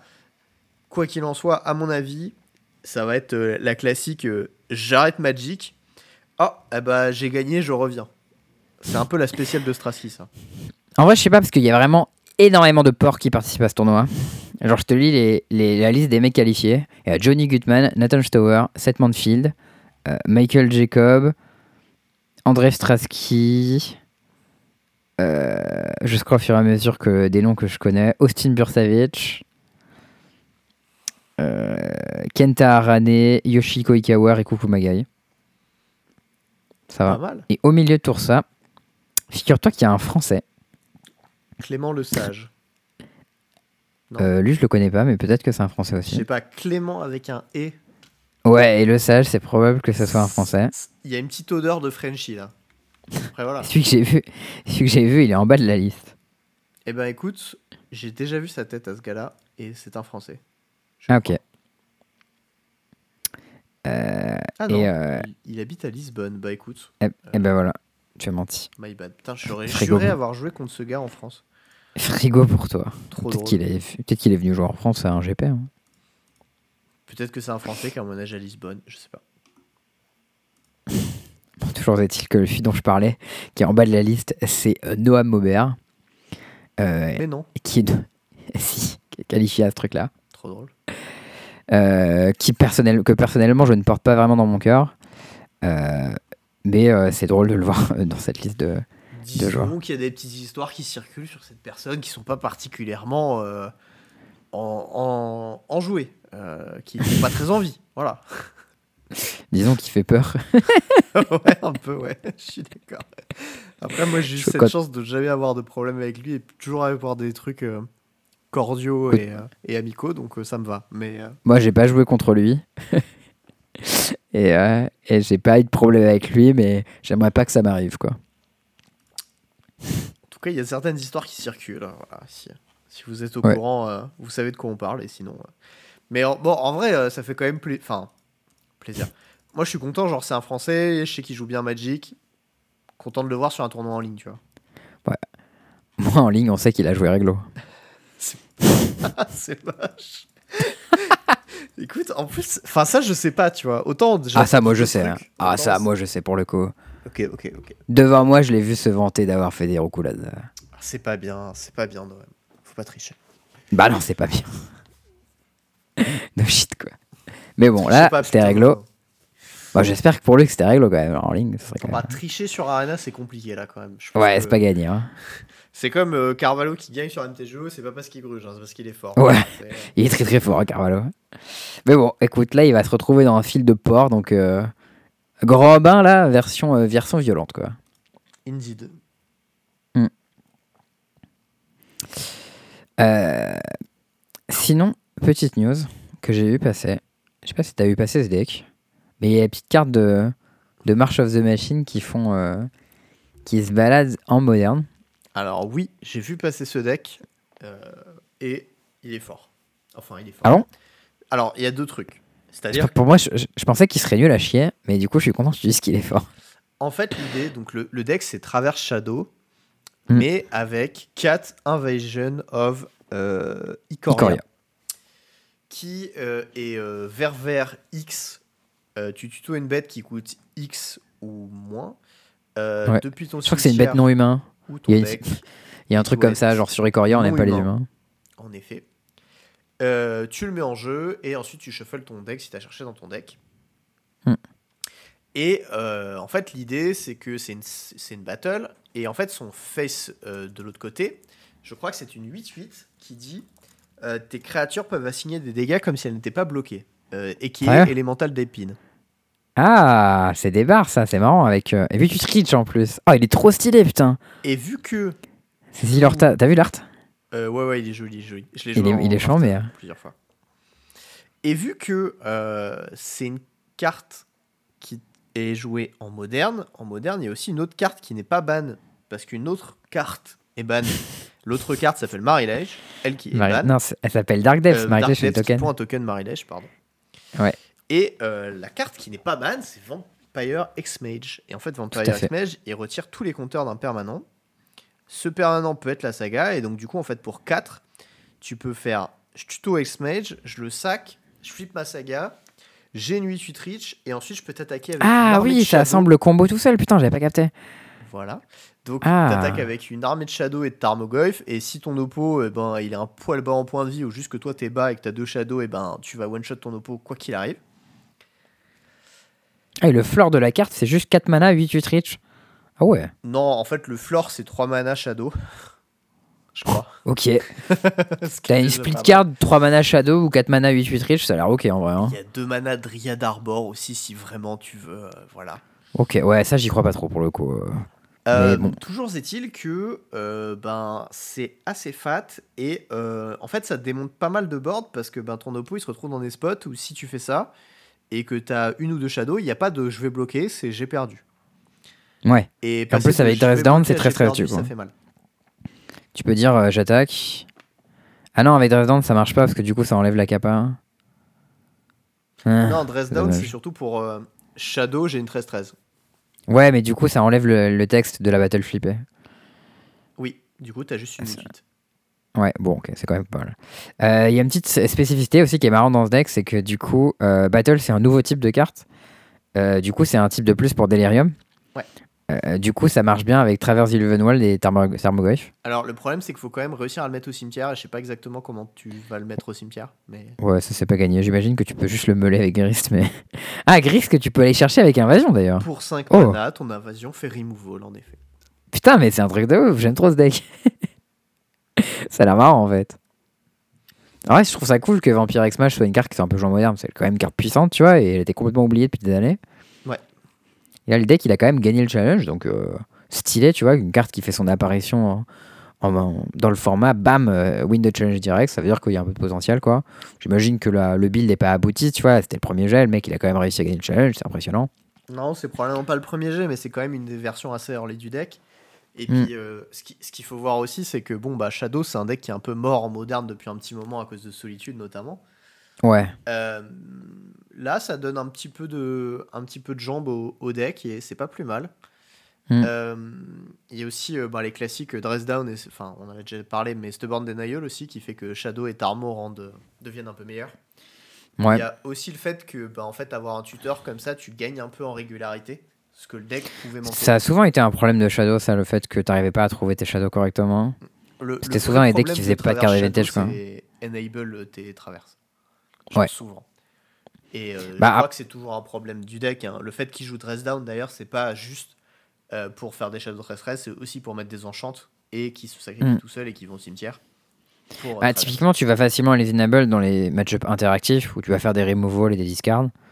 Euh, mais dans les match-ups où bah, adversaire, tu dois un peu golficher, tu vas avoir du mal à faire rapidement une shadow. Mais en fait, même removal plus discard, il faut aussi que tu aies un fetch plus une bubble, tu vois. Enfin, 4 c'est beaucoup. Bah, les hein. fetch, des fetch, il y en a des kilotonnes, donc j'imagine que tu vas entrer facilement, tu vois. Ouais, mais quand même. Enfin, genre, le, le coût, il est élevé et il a quand Mm. même les mêmes problèmes euh, de régularité, toujours. Ouais. Après. Non, je suis euh, d'accord que le package 4 traverse, il est un peu suspect, c'est trop par rapport à la façon dont tu puisses l'enable. Arrête, t'as Street vrai, c'est aussi qu'il y a une bête qui se met tout seul au cimetière. C'est ça. T'as des petits bon. trucs qui font que potentiellement ça, ça fonctionne, etc.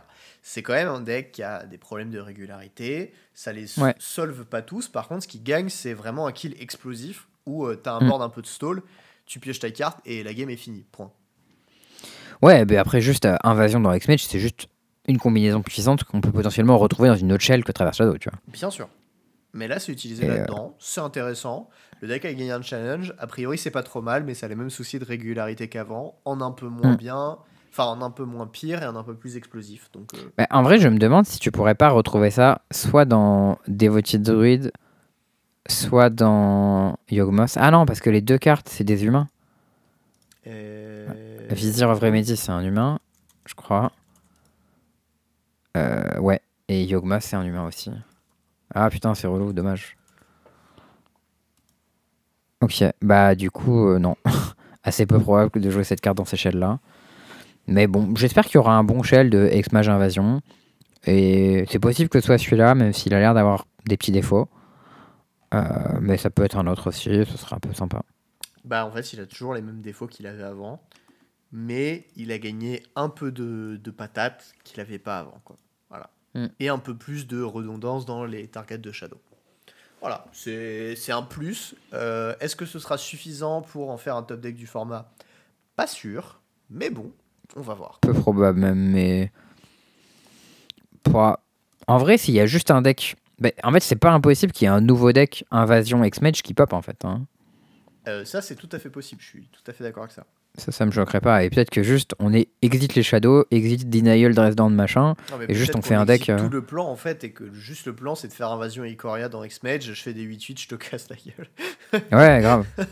ça a l'air assez fort quand même comme carte. Et autour de ça, tu peux jouer une, une toolbox. Euh, genre, je pense que tu as une toolbox. Bah, déjà, le fait que tu es Grist, tu vois, genre. Grist, ça c'est sûr que ça, va dans la shell, quoi. Et... Ouais, Grist X-Mage, déjà, c'est deux bonnes targets. Non, Ouais, mais et, euh, il y, aura des trucs à en faire. Je pense que les gens vont se saucer à faire des choses avec. Mm. Euh, probablement que ça, c'est un peu un, un aperçu de ce qu'on pourra avoir. Et Ouais. qu'on qu'on en verra plus dans le futur. Donc voilà, si Et jamais, après, euh, comme La carte fait, est si déjà accès- d'ailleurs, en fait. C'est trop tard pour l'acheter. l'invasion ou le X-Mage Je crois que l'invasion a spike, déjà. Ok. Bah, ok, bah, de toute manière, c'est pas le genre de deck. que- Enfin, c'est le genre de deck qui me plairait, mais où il va falloir que je toutes les cartes. Moi, je suis pas un brewer, c'est pas mon truc. Je vais plutôt voir si quelqu'un trouve le deck, en fait quelque chose de puissant, et une fois que c'est checké, euh, on verra. Ouais, la carte elle vaut presque moi. 10 balles. Mais ouais, en fait, c'est possible aussi que le deck il puisse jouer d'autres battles en vrai, parce que si X-Mage peut checker l'invasion d'Ikoria, peut-être qu'il y a encore une autre Tu invasion. veux le qui est faire mieux, sur tu Invasion d'Alara. Let's go tu fais 4 mana X-Mage, tour 5, invasion, bim, je la flippe. Non, mais tu peux faire l'invasion de Flora là qui rase le board. Ouais, mais bon, ça fait qu'une Marche- Marchesa de l'autre côté, c'est ça? Je sais pas ce qu'elle fait, elle a un texte. Ouais, en gros, elle fait piocher des cartes, c'est pas dramatique hein, comme truc. Et elle enlève des compteurs sur des permanents. Elle flippe les autres battles. Oui, Quand elle attaque, tu flippes une autre battle. Du coup, tu dis Ah, bah je flippe mon invasion ça d'Igoria. nécessite quand même qu'elle attaque. Et pour faire piocher, il faut que tu te sois pas fait attaquer, je crois, ou que t'aies pas perdu de points de vie, un truc comme ça. Enfin, euh, bon, c'est une bonne Ouais, carte de limité, hein, qu'on soit d'accord, mais je pense qu'en moderne, c'est un peu caillé. Ouais, bon, c'est 6 mana quoi. Ah ouais. Ça a l'air. euh, ça, ça ne fonctionne pas. Bon, mais voilà, bon, peut-être en, pour en dire, euh, c'est c'est légal en pionnière. De quoi? X-Match, X-Match, c'est pas légal en pionnière, non? Non, c'est euh, Zendikar, je crois. Attends, bon. Donc tout ça pour dire, il y a des trucs sympas qui pop euh, dans différents formats grâce euh, au battle, donc on attend de voir euh, où ça va mener. En attendant, voilà, il y a un petit deck Shadow. Si jamais vous avez un Shadow au placard, vous achetez 4 Invasion d'Ikoria, un Vampire X-Mage et euh, une Grist et euh, roulez jeunesse. C'est parti. Vous avez un deck que vous pouvez jouer. Euh, moi, pendant ces deux semaines, euh, sur Nantes, on a commencé à faire du cube, parce qu'on en avait parlé d'en Mhm. faire depuis longtemps. Le cube Et on en fait enfin. Donc voilà, c'est cool. J'aime bien Let's cuber. go. Du coup, sur quelle liste vous êtes parti? Quel, quel est votre format de cube Alors, euh, on ne connaît pas la liste, puisque c'est la liste d'Erwan Maisonneuve. Ok. Euh, localement, on l'appelle Papy, et vous allez vite comprendre pourquoi. Est-ce qu'il a les cheveux gris Non, euh, parce que lui, la technologie, ça fait 3. Oui, c'est vrai. C'est lui qui a des problèmes de téléphone, de faire un GPS sur son téléphone. C'est ça. Ça, c'est Thomas Méchant. Mais à savoir qu'en fait, on est persuadé que Thomas Méchin est le fils caché d'Erwan. voilà. C'est vrai qu'ils ont les mêmes problèmes. Il y a Papy et Fiston. Euh, les deux sont aussi nuls en techno. Voilà. Dès qu'il s'agit de faire un truc sur un téléphone ou sur euh, Internet, euh, c'est la fin du monde. Papy, il a une excuse parce que c'est un papy, alors que Fiston, non. Et ouais, mais s'il a grandi avec son papy, eh ben, tu vois, ça s'explique. Ça fait sens. Bon, tout ça pour dire, Euh, il a fait un cube et il le joue depuis un moment. Le problème, c'est que il est un peu mis à jour en Dancy. Et Mhm. l'autre problème, c'est qu'on ne connaît pas la liste parce qu'il l'a jamais mise en ligne. Ah oui, d'accord. Et a priori aussi, il nous a dit euh, ouais, il y a tous les euh, bilans des Laravland sauf un Stevens qui est resté pl- euh, planqué dans une latte de terrasse. On a fait ok, très bien. Bah, il a pas racheté un Stevens. Ah non, c'est des proxys, mec. il l'a pas réimprimé, c'est pire. Il a pas réimprimé un proxy de Stevens. Non, c'est Mais gros, euh, Non, mais du coup, bon, voilà, c'est un peu le, le cube à la zob, mais bon, ça fait l'affaire, quoi. Ok. Donc voilà, on a cubé, et, euh, et, et c'est cool de cuber. Et du coup, Oui. euh, ce qui va se passer, c'est que vu que c'est un cube plutôt legacy en termes de power level, mhm. euh, moi je me suis dit que j'allais monter euh, le cube euh, MTGO. Du coup, euh, pas la dernière itération, itération moins 1, ok. euh, parce qu'il y a eu des changements un peu bizarres que j'ai pas trop compris dans, dans leur cube. Je crois qu'ils testent des trucs et c'est un peu chelou. Ouais, c'est pas la même personne qui s'occupe du cube. C'est euh, Ryan Spade là qui a pris la main, qui était un des, qui était le premier co-caster de Limited Resources avec euh, Marshall. Écoute, très bien. Euh, quoi qu'il en soit, euh, voilà. La version d'avant avait l'air un poil mieux. Du coup, ouais. euh, l'idée c'était de faire ça et d'imprimer euh, du coup euh, des, des proxys du cube. Tu sais, avec les dos, enfin des dos pas magiques, quoi, des dos blancs. Et juste stiver ça et avoir un truc uniforme. Ok, Et stylé, ça- genre en mode cartonné du coup? Ouais, bah, enfin, je, je sais pas. En fait, je suis censé aller voir l'imprimeur cette semaine. Je devais y aller aujourd'hui, mais j'ai pas eu trop le temps. Et, euh, et juste aller discuter avec lui, euh, voir euh, bah, qu'est-ce qu'on peut faire, euh, qu'est-ce que tu me proposes, combien ça coûte, tout ça. Ok, trop cool. Et, euh, et du coup, bah, je vais imprimer, euh, imprimer un cube vintage et comme ça, on pourra jouer, euh, jouer avec du power pour rigoler un petit peu. Ok, alors je te préviens, le power, ça, on s'en lasse vite. Hein. Moi, ça m'amuse beaucoup. Bah, moi, ça m'a amusé beaucoup pendant les, je sais pas, 10-15 premières sessions, quoi.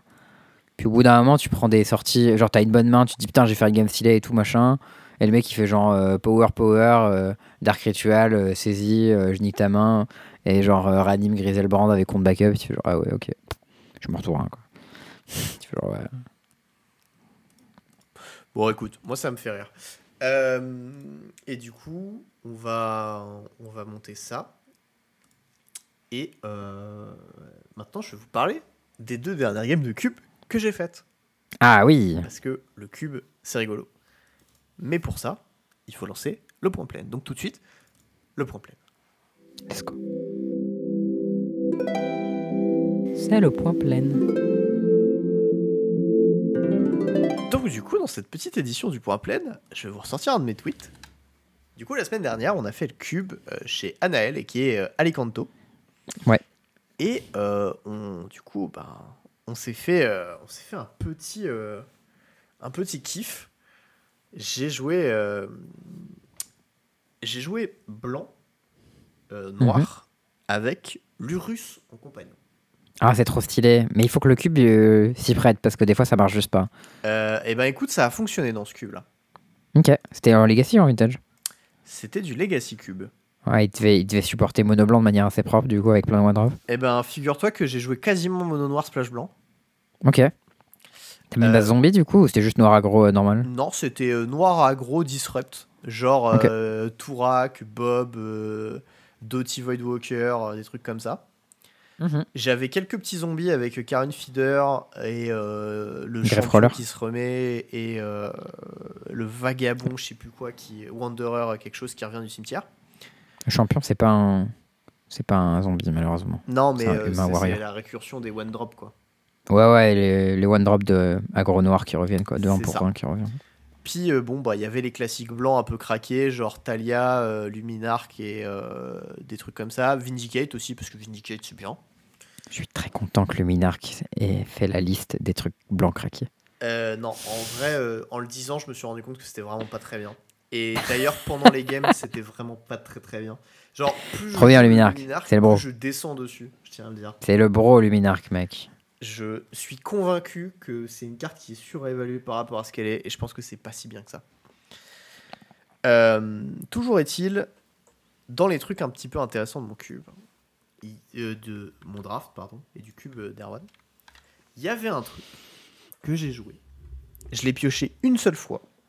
Le seul fois où je l'ai pioché, c'était vraiment le pire moment pour la piocher, puisque c'était sur un trigger de Bob. Ah, C'était Invasion, Invocation du dis- Invoke Disper. Je sais plus comment dire en français. ah oui, Invoque Disper. Ouh, t'as pris 5 points dessus. Ouais, je me suis pris un gros 5 dans la tronche sur Bob, alors que j'étais à 10. Donc déjà, ça faisait Aïe. très mal. Et en fait, je l'ai joué, et puis euh, c'était trop fort, et j'ai gagné la partie. Ouais, c'est violent comme carte. hein. Cette carte, dans les shells aggro, c'est une dinguerie. C'est vraiment. Ah bah c'est genre, euh, je pute ta bête, tu prends 4, je pioche 2. C'est genre, ah ouais. Ouais. Pas mal. Euh, le deck était vraiment trop trop cool. Jouer Lurus en compagnon, c'est vraiment très très fort. Par contre, tu fais des vrais Ouais. sacrifices. Des fois, t'as les 3 drops trop puissants, t'es là en mode, ah putain, c'est trop fort, je peux pas la jouer. Ah ouais, chier, non, j'ai laissé passer Solitude, j'ai laissé passer euh, genre euh, Palace Jailer, tous les trucs comme ça, tu vois. Enfin, j'ai tout Genre laissé passer, j'ai dit vas-y, on tente. Et en fait, la blague, c'est que dans la voiture, en venant, j'étais chez- euh, dans la caisse d'Erwan et, et je regardais vite fait son cube. Et je lui dis, ah tiens, c'est marrant, t'as des compagnons. Et il me dit, ouais, on va les calter. Jamais personne n'arrive à gagner avec. Pas Et en fait, qu'un il y a un gros- On passe le russe. Je suis ah, vas-y, allez, je vais lui prouver qu'il a tort, tu vois. Ouais, il y a un gros défaut, je trouve, avec les compagnons, c'est que ça brouille énormément les signaux pendant le draft. Parce que bah justement, tu drafts blanc-noir, mais tu laisses passer Palace Jailor et Solitude. Et du coup, tu te retrouves à ton voisin de gauche qui dit Ah cool, blanc open, je récupère Palace en Sol- Solitude. Et après, il te défonce pack 2. Et t'es là Ah putain, fait chier. Et, euh, et ouais, moi, c'est un des défauts que je trouve avec les compagnons. Et j'ai pas encore résolu avec euh, le russe. Je continue à le garder, mais Bah, en fait, il suffit inévitable, juste que tu prennes pas les mêmes couleurs que le mec à côté de toi et que tu joues des one drop rouges par exemple, ou etc. Enfin, ou noir, ou peu importe. Ouais, mais bon, des fois tu joues des one drop de ta couleur, mais au final, genre, euh, tu prends les one drop rouges, tu prends Ragavan, machin, et il y a la Elia qui passe, bah tu la laisses passer, il y a Fab qui passe, tu la laisses passer, et le mec à côté, là, oh cool, je récupère des bonnes cartes rouges, rouge open, tu vois. Bah, c'est juste que le mec à côté de toi, il a pas bien compris de signal, tu vois. Ça arrive. Ouais, euh, ça arrive, mais c'est quand même pas hyper clair, tu vois. Genre, tu laisses passer des cartes excellentes dans tes couleurs, et ça, c'est chiant. Ouais, bah. Faut plus de, de subtilité, tu vois. Je sais pas. Euh, dans mon cul. Dans les trucs un peu, un peu sympas aussi que, que j'ai eu, j'ai eu une game Mm. de cube où euh, j'ai battu Wormcoil dans je sais plus quelle autre monstruosité. Mm. Ce à quoi derrière j'ai fait je joue ta Wormcoil et je Oula. rejoue ton autre monstruosité et ensuite Ah ouais. je gagne. Solide. et, Attends, en euh, blanc-noir, t'as fait ça? Ouais. T'avais des spells de réanimation? Non. Euh. J'avais un Doty Voidwalker Oh, et mignon ça. Lurus en compagnie. Oh, c'est beau, c'est beau jeu ça. Et donc en fait, je lui ai pété sa Wormcoil. Euh, aussi Wormcoil que genre, je lui ai empêché de gagner des points de vie pendant 5 tours où elle m'attaquait parce que j'avais un Carrion Feeder à côté et du coup en fait je Ah, saquais la bête le machin. dessus et je la rejouais derrière avec euh, Lurus pendant 3-4 tours. Et en fait, ça s'est fini au bout d'un moment où j'ai trouvé un removal pour la, la bête. Je l'ai joué avec Voidwalker. J'ai rejoué Voidwalker. Et derrière, il a dû trade son autre bête contre la Wormcoil. Et j'ai rejoué son autre bête avec la Wormcoil. ah, c'était un track test. Voilà. Et, euh, et j'ai fini par le battre Nice. comme ça. Et euh, bon, voilà, des, des games vraiment très sweet. J'ai joué contre Reanimator euh, Grixis et j'ai joué contre Bleu-Rouge euh, Control. Et j'ai 3Z mon draft avec le russe en compagnon. Et du Solide. coup, j'ai gagné le droit à ce qu'il ne les enlève pas de son cube. Bah après, il y en a certains, tu vois, et ils servent un peu à rien. Genre. Moi, dans mon cube, j'ai que Yorion et Lurlus. Et russe. et... et Lurus, pardon. Lurlus. Et Yorion, je l'ai euh, je l'ai buffé pour que tu aies besoin juste d'avoir 50 cartes pour le compagnonner, parce qu'à 60, c'était vraiment impossible.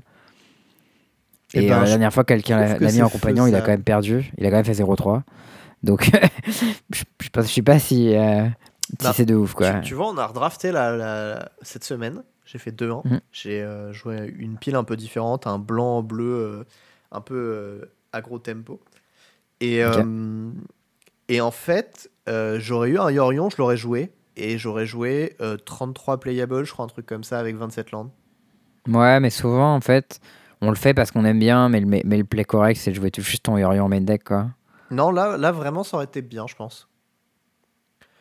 Enfin, j'avais tout un plan avec euh, genre Muldrifter Ephemerate que je jouais pas dans mon main deck parce que ça collait pas trop au plan et c'était genre un plan de side. Et euh, il y avait ça plus euh, quelques bêtes qui étaient euh, un poil en dessous, tu vois, un poil filler, mais que j'aurais pas eu de problème à jouer. Ok, Et, mais après, c'est vrai que blanc et bleu, il y a beaucoup de cartes qui sont un peu soupeuses et vont dans un peu tout. Ouais. Ça arrive que tu aies le nombre de playables, mais souvent, si tu veux que ton, ton deck il est meilleur en étant plus focus à 40 cartes, et surtout ta mana base est beaucoup mieux. Parce que les, quand, tu montes à 60, tu as les gros sacrifices de mana base à faire. Ouais, ouais.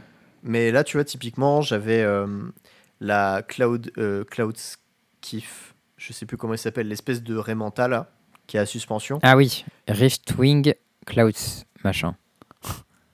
Ouais. Euh, ça. Et, euh, et un Vencer et genre un Reflector Mage et des trucs comme ça. Et t'as ça avec Yorion en compagnon. C'est vraiment les. Pépite. C'est les notes, ouais. J'avais ça, j'avais une solitude, enfin j'avais vraiment des trucs très très chouettes. Ok. Ouais, Donc voilà. mais après, si t'avais eu besoin que de 50 cartes, ça aurait été encore mieux. Euh... Quoi? Si t'avais pu compagnonner en, en ayant besoin que de 50 cartes, ça aurait été encore mieux. Euh, ouais, mais en fait, ce qui s'est passé, c'est que quelqu'un d'autre a piqué le Yorion, l'a pas joué, et du coup, je l'ai pas re- revu. Mais Bah, salaud Les gens qui piquent les compagnons pour pas les jouer, quoi. Abusé. un peu déçu. Voilà, les problèmes. Voilà, euh, toujours est-il que le cube c'est trop bien et je vais essayer de, euh, de print mon cube, d'aller voir un peu ce que les petits imprimeurs euh, du coin peuvent faire et pour combien, et puis euh, voilà, ça. Nice. Et oubliez pas, les proxys en tournoi, vous en faites pas, hein, attention. Mais bon, si vous jouez avec des potes au bar, etc., vous faites ce que vous voulez. hein. Oui, clairement. Et en plus, si vous voulez organiser les tournois avec des proxys autorisés, franchement, faites-le. Et Depuis tu- qu'ils l'ont fait, en- tu sais qu'en Angleterre et en Allemagne, ils ont des tournois euh, Legacy réguliers en proxy. Ouais. Et ils font des genre 40-60 joueurs et tout. Des Et- fois toutes les semaines. Et tu sais à quoi j'ai repensé en me disant putain, faut que j'imprime un cube? Non. J'ai repensé au fait que le truc des Magic 25 ça aurait pu être un cube qui vendait en proxy. Mais oui, putain Et là, vraiment, je me suis dit putain, mais quelle bande de connards. vraiment, tu sais, j'étais là en mode ah, c'est vraiment des nazes. On aurait pu avoir un cube disponible comme ça là pour pas très cher. Et au lieu de ça, ils ont décidé d'essayer de faire des NFT pseudo de merde là avec des. Ah, ça me- Mm. Bref. Ça me tilte bien. Euh, bref, sinon, euh, dans un autre registre, j'ai trouvé, euh, pour le side out, je t'ai trouvé un petit tweet rigolo. Je sais pas si tu l'as vu passer, il m'a fait marrer. C'est un tweet de Javier Dominguez. Il dit genre, c'est genre, Mi, euh, moi, euh, je vais euh, bourreau et tester le pionnier, ça va être trop cool. Et mon PC en mode, euh, excusez-moi monsieur, boum, explode. Et genre, euh, et, et c'est tout- son tweet lui est répondu par PlayMTG, qui lui dit, est-ce que vous avez essayé notre jeu de cartes MTG Comme c'est du papier, ça te- t'empêche d'avoir. T'as pas de problème de migraine électronique? Pas de problématique. Tu sais- tu sais, je me demande si le CM de PlayMTG, c'est une tanche et qu'il n'a aucune Mais- idée de qui est Javier Dominguez. Mais non, 100%. 100% il troll la team digitale en faisant ça, tu vois. Mais c'est nul comme troll en fait, c'est ça le problème. Mais. Moi, je trouve ça drôle. Moi, ça me fait trop marrer en vrai. Je sais pas, mode, je, ah, les je mecs du ça un peu claqué quand même comme troll. Bah, c'est un peu vilain parce que les mecs de, de MTGO ils font de leur mieux.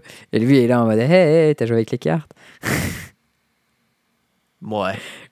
Moi, je trouve ça rigolo. Je sais pas, hein, c'est quand même un cas où genre euh, le, le soft euh, est tellement mal branlé que euh, du coup ça, ça nique ton PC, tu sais, mais, mais tranquille. Ouais.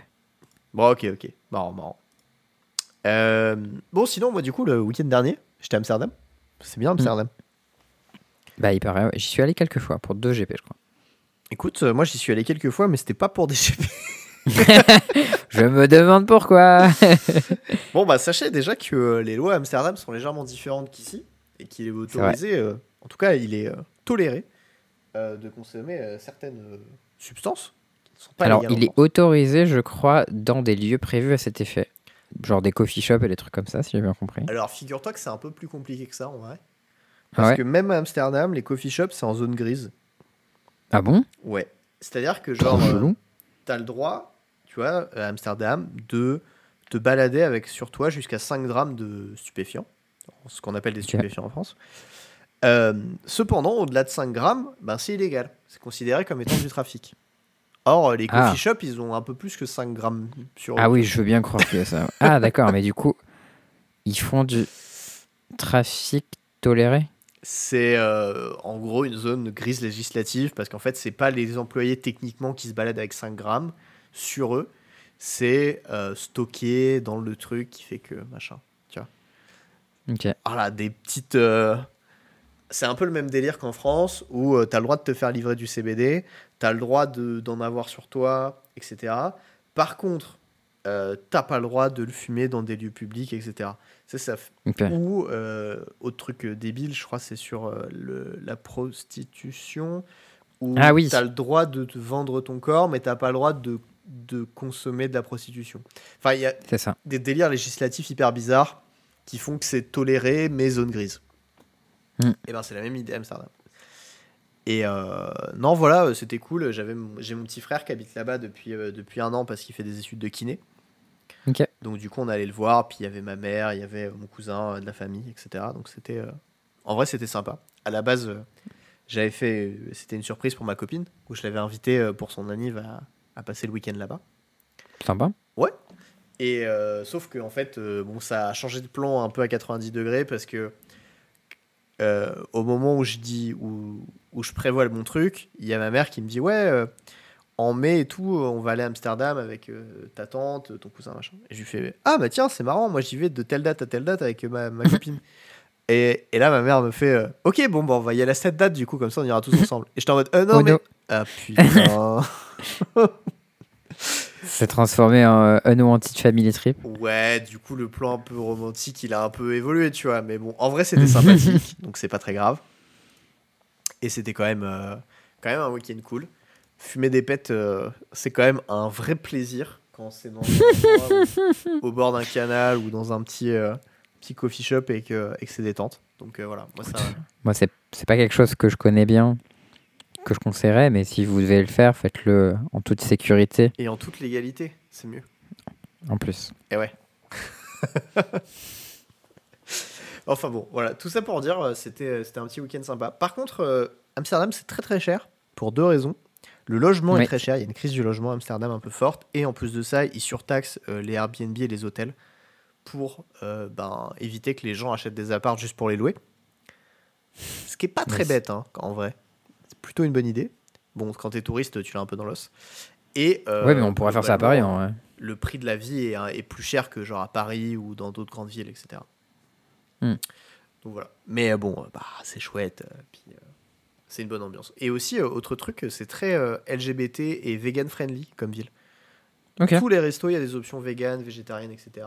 Et euh, t'as plein de boîtes euh, qui sont. euh, genre, il y en avait une en face de laquelle on avait bouffé, où genre. il y avait une banderole avec un drapeau LGBT, plus un truc. un espèce de symbole avec. tu sais, le symbole féminin, le symbole masculin, et un troisième symbole qui était un peu les deux combinés.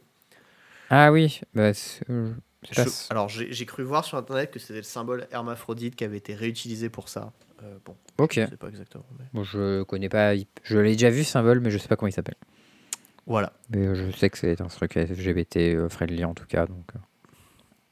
Bref, voilà, ville très mal. sympathique. tu passes des soirées un peu rigolotes, un petit peu foncedées. euh, et t'es emmerdé par personne parce que tu l'es. Donc, c'est plutôt, plutôt sympa. Ok, nice. Voilà, voilà.